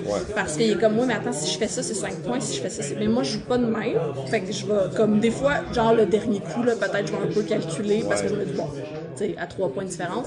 Mais euh, je le trouve vraiment le fun. Je trouve que c'est comme tout le temps renouvelé. Il y a plein d'idées, t'as plein de stratégies différentes. J'aime vraiment, vraiment ça. Vraiment un excellent jeu. C'est assez unique aussi de la façon dont euh, les mécaniques dans ce jeu-là. Tu sais, oui, il y a quelques jeux qui l'utilisent, mais pas tant que ça. C'est quand même une twist assez même, unique. ouais. c'est ça, pour, pour une mécanique de, de Mancala peut-être, là. euh, Ouais. mais, mais avec un peu plus d'options, là, euh, juste avancé sur le, sur le Sur jeu, un visuel, non, Ouais. c'est euh, ben bon choix. Five on est des Grand fans. chef-d'œuvre. Grand chef-d'œuvre. Numéro 5. Euh, numéro 5. Mon ordre est tellement weird. C'est sûr que je vais arriver au premier. puis Je vais dire, Ah, c'est sûr, c'était pas ça mon premier dans le fond. C'est pas grave. Je vais y aller avec Dominion. Ah, ok, ben ouais, le classique des deck Ouais, building ouais, games. ouais. Ça, c'est vraiment, je trouve que c'est un excellent jeu. Euh, j'ai joué, c'est dans les premiers jeux que j'ai joué, là, genre. euh, T'introduis un peu. euh, puis un petit peu, puis j'ai vraiment trouvé ça super bon la première fois que j'ai joué. Probablement que genre quand la personne me l'a expliqué, je me suis dit mais voyons c'est laid à mort. Ouais, c'est pas super lisible, puis il y a donc bien beaucoup de choix, puis c'est quoi cette histoire-là, puis à un moment donné tu joues puis tu fais comme ok non non ça marche vraiment bien, puis j'ai des amis dans mon groupe d'amis qui sont pas du tout du tout gamers, mais que s'il y a Dominion ils sont comme parfait on joue à Dominion. Ah, c'est vraiment comme ils vont triper sur ce jeu-là, puis c'est évidemment c'est comme un classique deck building. Puis t'as-tu la méga box avec Ouais, les c'est 300 ça, extensions. genre toutes les non. extensions, moi. J'ai, j'ai genre, j'en ai un qui est même pas celui de je pense que c'est l'intrigue, là, Ouais, qui est comme, euh. Puis j'ai euh, l'extension alchimie qui, ben franchement, est très moyenne parce que ça rajoute des trucs d'alchimie dont je me rappelle plus vraiment c'est quoi parce que euh, y a personne qui joue avec jamais. Mais je pense que c'est encore dans ma bibliothèque si je l'ai pas vendu. Puis sinon, c'est que souvent j'ai des amis qui ont les autres, fait que des fois on fait des mix de boîtes, mais je joue pas assez souvent pour comme actuellement là pour que ce soit problématique de rejouer avec les mêmes cartes. Tout le monde que je connais là, fait on switch une fois de temps en temps. Ah, très cool. Non, mais je pense que c'est un bon jeu, puis euh, ça a ouvert la porte à tellement euh, de, de variétés. C'est un classique, hein. C'est le pandémie du deck building. Deck building, absolument. Numéro 4. Euh, oui, numéro 4. OK. Je vais y aller avec. euh, avec Slurt. Ah, Flirt. Oui, ça paraît qu'elle est dans la coue de Pierre Poisson Marquis. Je, je, sais même, euh, je, je pense pas que c'est Pierre qui m'a montré. Je pense que c'est Marie-Ève Lupien, Ah, euh, la ouais, blonde de Joël du. Randolph. Je pense que c'est, ben, qui est vraiment fan de tous ces jeux de déduction. De déduction, absolument. C'est- j'ai longtemps entendu parler de cela, puis à un moment donné, je pense que c'est Marie-Ève et Joël qui revenaient de Gen Con ou SN, je me rappelle plus, et qui disent Ah, ce jeu-là, ça ressemble vraiment à Slurt, mais comme un peu différent. Puis là, j'ai joué, puis j'étais comme Ok, c'est vraiment cool, mais c'est quoi ça dans le fond, Slurt Puis là, je l'ai essayé, puis là, j'ai j'ai comme j'ai capoté. Je, je jouerais à toutes les secondes. Hey, c'est un jeu de déduction euh, J'aime vraiment C'est solide, là. qui traverse les époques. En fait, c'est un jeu assez vieux. 70, si je me trompe pas. Ok. C'est- C'est c'est vieux, c'est pas très beau, les cartes sont plutôt laides. euh, C'est pas. euh, Ben, la, mais boîte, les la boîte est quand même cool, par exemple, Le mais, style, c'est cool, ouais. mais les boîtes sont moyennes. Je sais pas trop, les boîtes, les cartes, pardon, mais euh, je, je sais pas. Ce jeu-là, je, l'aime vraiment, vraiment beaucoup. Je me rappelle l'avoir amené, euh, à un moment donné, je suis allée en- au Mexique en voyage avec une gang d'amis moyennement gamers. Puis je pense qu'on a passé tout mon pad. Là. On Ah jouait ouais, partout avant le souper, à l'aéroport. Notre vol avait été retardé d'une journée. On a joué sans arrêt. Je suis fait que, ouais, Ah ouais. euh, c'est un jeu aussi qui est assez. euh, tu sais, tu peux, ça peut faire chauffer ton cerveau. Là. Ça peut. euh, Prendre des bonnes notes, là, euh, Non, non, c'est super. Mais en plus, moi, je suis pas si bonne que ça là, dans les jeux de déduction parce que je suis pas très bonne pour prendre des notes. Je suis comme, ah oui, euh, ça doit être ça, ça. Tu j'essaie de le faire un peu comme un sudoku, puis à un moment donné, tu te rends compte que t'as oublié quelque chose une fois, puis là, tu fais comme, je le sais, c'est ça. Et évidemment, c'est loin d'être ça, mais je m'en fous. Encore une fois, je suis Ah, les jeux de déduction, euh, là, des fois c'est juste le fun d'essayer. Puis souvent c'est des jeux où t'es dans ta tête tout le long de la partie, puis tu t'imagines plein d'affaires, puis après tu te rends compte que t'étais dans le champ, mais c'est pas grave. Ouais, ouais, J'aime ça. Je trouve que souvent ça finit un peu mal, mais c'est ça qui rajoute du. C'est drôle, tu sais, à la fin, parce qu'il y a personne qui est perdu. J'aime ça. Ça me plaît. Oh, nous sommes maintenant sur le podium, la médaille de bronze numéro 3. Je vais y aller avec Race for the Galaxy. Oh, Race for the Galaxy, oui, un jeu qu'on parle souvent ici à l'émission. Euh, pire jeu à expliquer, pire jeu à lire les règles, mais une fois que tu sais jouer, ça prend 20 minutes de jouer une partie et c'est vraiment cool. Ce qui est vraiment drôle, c'est que Race for the Galaxy, je pense que c'est genre le deuxième jeu que j'ai acheté de toute ma vie. Moi aussi, Genre- dans les premiers jeux. J'avais joué à Catan avec des gens qui l'avaient. Je- me suis acheté Les Aventuriers du Rail. Puis à un moment donné, j'étais allée sur Internet. J'étais vraiment euh, nouvellement, mettons, passionnée de jeu. Puis là, je me suis dit, euh, meilleur jeu de société en anglais. Dit, je vais me donner une chance. Il y avait un genre de truc, là. ça devait être sur BGG, mais je connaissais même pas BGG Ouais. dans ce BGG, même quand tu le connais, c'est pas beau. Non, non, quand tu le. Là, c'était genre un PDF que je sais pas qui avait fait. Puis là, ça disait, hey, le meilleur jeu, c'est Race for the Galaxy. Là, j'ai fait, parfait. Je suis allée au Valet de j'ai acheté Race for the Galaxy. Je pense qu'ils m'ont regardé, oui, je suis comme, je veux Race for the Galaxy. Je suis pas sûre que ça arrive à toutes les secondes. Ils sont comme, ok, il est là, parfait. Là, j'arrive chez moi, je commence à lire les règles. Je fais, mais voyons donc, c'est quoi ça? Je pourrais jamais jouer à ça. Ça n'a pas de bon sens. Je, je les ai déchiffrés, ça m'a pris un certain temps. Et euh, j'ai joué. Puis là, j'ai fait, mais voyons donc, c'est donc ben bon. Puis là, j'essayais de l'expliquer aux gens autour de moi qui étaient moyennement gamers, qui étaient comme, hein? Non, je veux pas jouer à ton jeu, Claude. Puis là, c'était quand je commençais à, à rencontrer Thierry qui étudiait avec moi. Puis là, j'ai dit, hey, toi, il me semble que tu aimerais ça jouer. Tu sais, lui, il jouait un- déjà un peu plus que moi. Là. Il était un petit peu plus avancé. Puis euh, là, j'y ai montré. Il a, il a relu les règles parce que Thierry a ça quand c'est quelqu'un d'autre qui lit les règles. Puis là, on a. C'est vrai, ça. Ah oui, c'est vrai.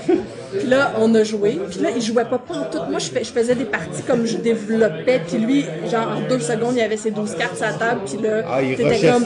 Oups, c'est pas de même que je jouais pantoute. Puis là, j'étais comme, OK, il y a plein de profondeur dans ce jeu-là, même si je connaissais pas encore vraiment le mot profondeur de jeu. Tu peux comprendre qu'il y Ben, le avait. principe. Puis euh, ça, ça m'est resté et j'aime vraiment. Et là, je m'en rappelle. En plus, je l'avais même pas mis dans mon premier top 10. Puis après, j'ai eu un flap. Je me dis, je suis obligée de le Ah ramener ouais, dans mon top pas 10. faire attention. Mais en plus, c'est pour un jeu justement tu sais, qui est juste un jeu de cartes, un peu pas si beau tout ça. La thématique est vraiment forte dans ce jeu-là, puis tu le sens quand tu construis sais. Il y a une carte que je me rappelle, je me rappelle plus exactement c'est quoi le nom, mais tu construis comme un club là, sur la lune, je sais pas trop, mais tu sens vraiment ta thématique, même si c'est un jeu, quand tu le regardes, t'es comme ok, il n'y a pas de thématique dans ce jeu-là, mais tu la sens vraiment. Euh, vraiment un jeu, un jeu unique. Puis j'aime quand même beaucoup Roll for the Galaxy aussi. Euh, moi, aimant beaucoup les dés, je trouve qu'ils ont quand même vraiment bien. euh, Bien amené le jeu. ouais, ouais, ouais. Ah, très cool. Cette. Et sur la deuxième marche du podium, euh, la médaille d'argent, le numéro 2. Seven Wonders. Ah. C'est choix. ça. C'est ça. C'est pas étonnant. J'avais Non, pas ben, le choix. un- c'est un classique, c'est un bon choix, il n'y a rien à dire contre ça. Euh, J'aurais pu mettre Seven Wonders Duel parce que selon moi c'est excellent. C'est Mhm. c'est juste que j'ai- un attachement à Seven Wonders euh, de base parce que j'ai joué la première fois. Puis ça aussi c'est le genre de jeu que la première fois tu l'expliques ou tu te le fais expliquer, tu fais comme aïe aïe. What the fuck? ça, va, ça allait pas si mal jusqu'à temps que quelqu'un essaye de m'expliquer les vertes. Puis euh, là, tu fais comme, oups, ok. Mais finalement, tu joues puis tu fais, ah non, non, c'est ça, c'était pas si compliqué, c'était juste, ça avait l'air compliqué. Puis euh, je reste une fan euh, finie de Seven Wonders. Ça se peut que des fois je dise non. J'ai tellement joué, là, probablement un de ceux que j'ai le plus joué dans ma liste. Mais si tu me dis, ok, mais là, on va peut-être rajouter une extension. Mais quoi que j'aime pas toutes les extensions. Mais mettons Seven Wonders Duel, je me suis pas tanné encore, ça je pourrais jouer pendant n'importe quand. Seven Wonders, 90% du temps, je. Bon, c'est déjà bon, c'est déjà bon. Et le numéro 1 de tous les temps de Claude Ayerdi Martin qui va rester dans les annales de l'Internet à jamais. Quel est son numéro 1 Château de Bourgogne de Stéphane Feld. Ben là. hein, Fait que là, je suis vraiment allée dans un euro, euh, très- super euro, on s'en fout de la thématique, je suis même pas sûre exactement C'est quoi?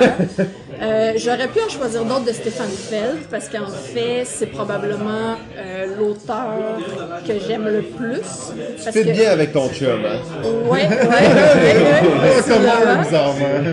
Mais ça se peut que je l'ai un peu influencé parce qu'il était vraiment plus euh, Ameritrash euh, quand j'ai rencontré. Pas de cube de bois? Il était moins cube de bois, mettons. Puis moi, j'étais juste cube de bois. Mais tu sais, je suis pas, assez heureux, on s'entend.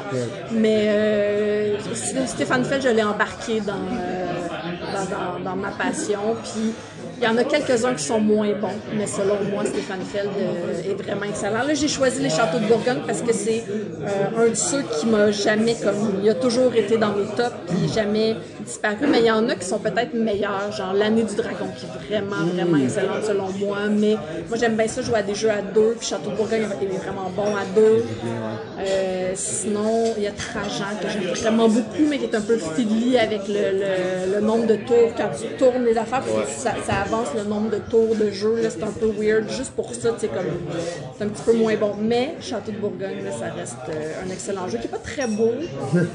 La Oh, mais ça m'étonne qu'il n'y ait pas de réédition de ce jeu-là. c'est typique des jeux de Feld, hein. ils sont tous pas vraiment très Non, beaux c'est ces pas, jeux.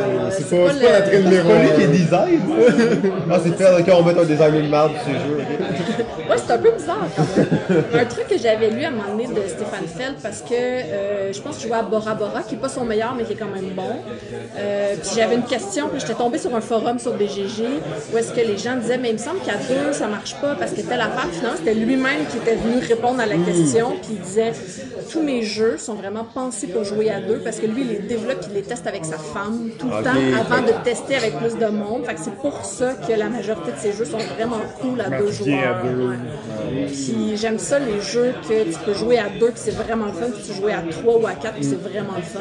Ouais, puis il y en a pas tant que ça, Non, des jeux que, tu sais, quand c'est vraiment bon à 4, tu vends à 2, t'es comme, ah, tu sais, quand c'est vraiment bon à 2, ah, ouais, non, ben, c'est intéressant de savoir ça, je savais pas cette, cette anecdote sur que, euh, non, c'est ça. Puis je vais quand même, je, je vais tricher, là, je Oui, vais oui, juste ben vous oui. dire là, les deux jeux que, qui sont vraiment passés proches. là. Euh, en fait, il y en a quatre. Ok, ok, c'est bon, c'est bon. Euh, Numéro 11! Code- Mettons le juste en, en ouais, ouais, des mentions honorables. Les mentions honorables, il y a Codenames, qui quand même a meublé beaucoup de mes soirées, mais euh, je, je les décide de le retirer parce que je suis un peu tannée. J'ai trop joué. Puis ok, je, sais- pas si ça va revenir aussi euh, le fun, mais sur la même ligne, j'avais mis Decrypto qui quand même euh, a beaucoup de liens selon moi avec Codenames dans le type de jeu, dans le bon le, le- le- Ah, ben, on sait que Thomas, d'ailleurs, compare souvent Codename à des cryptos, là. euh.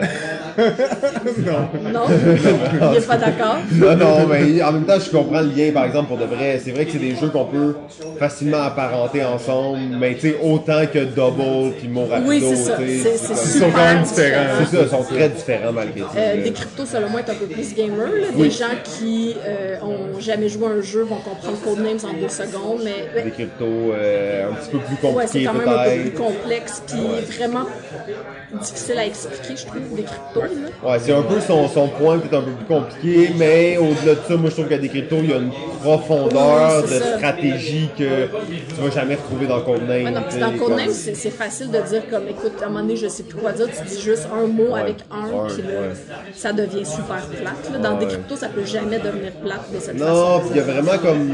C'est très stratégique des cryptos. C'est pour ça que peut-être le côté gamer il est là, mais c'est vraiment cool. Moi, des cryptos, c'est euh, c'est dans mes. Euh, que oui, puis euh, j'avais Unlock, parce que c'est sûr, j'en ai parlé tantôt, j'aime vraiment beaucoup ça, les, les jeux de escape, mais j'aime mieux faire des vrais escapes, dans le fond. Ouais.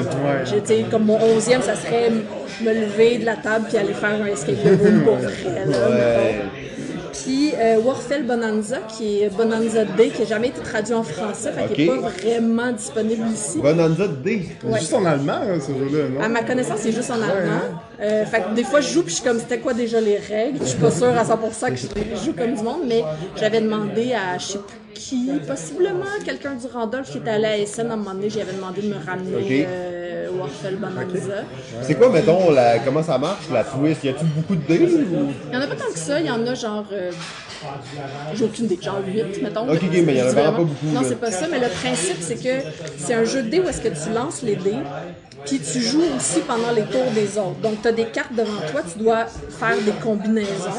Il y a comme deux couleurs de dés, puis les types de faces sur chacune des couleurs sont pas pareils. Puis euh, là, tu essaies de faire des combinaisons, puis il faut comme que tu fasses de- des combinaisons de plus en plus difficiles pour te rendre au haut de ta carte, puis vendre ta carte pour avoir de l'argent. Puis après un certain temps, quand tu arrives à un certain nombre d'argent, tu gagnes.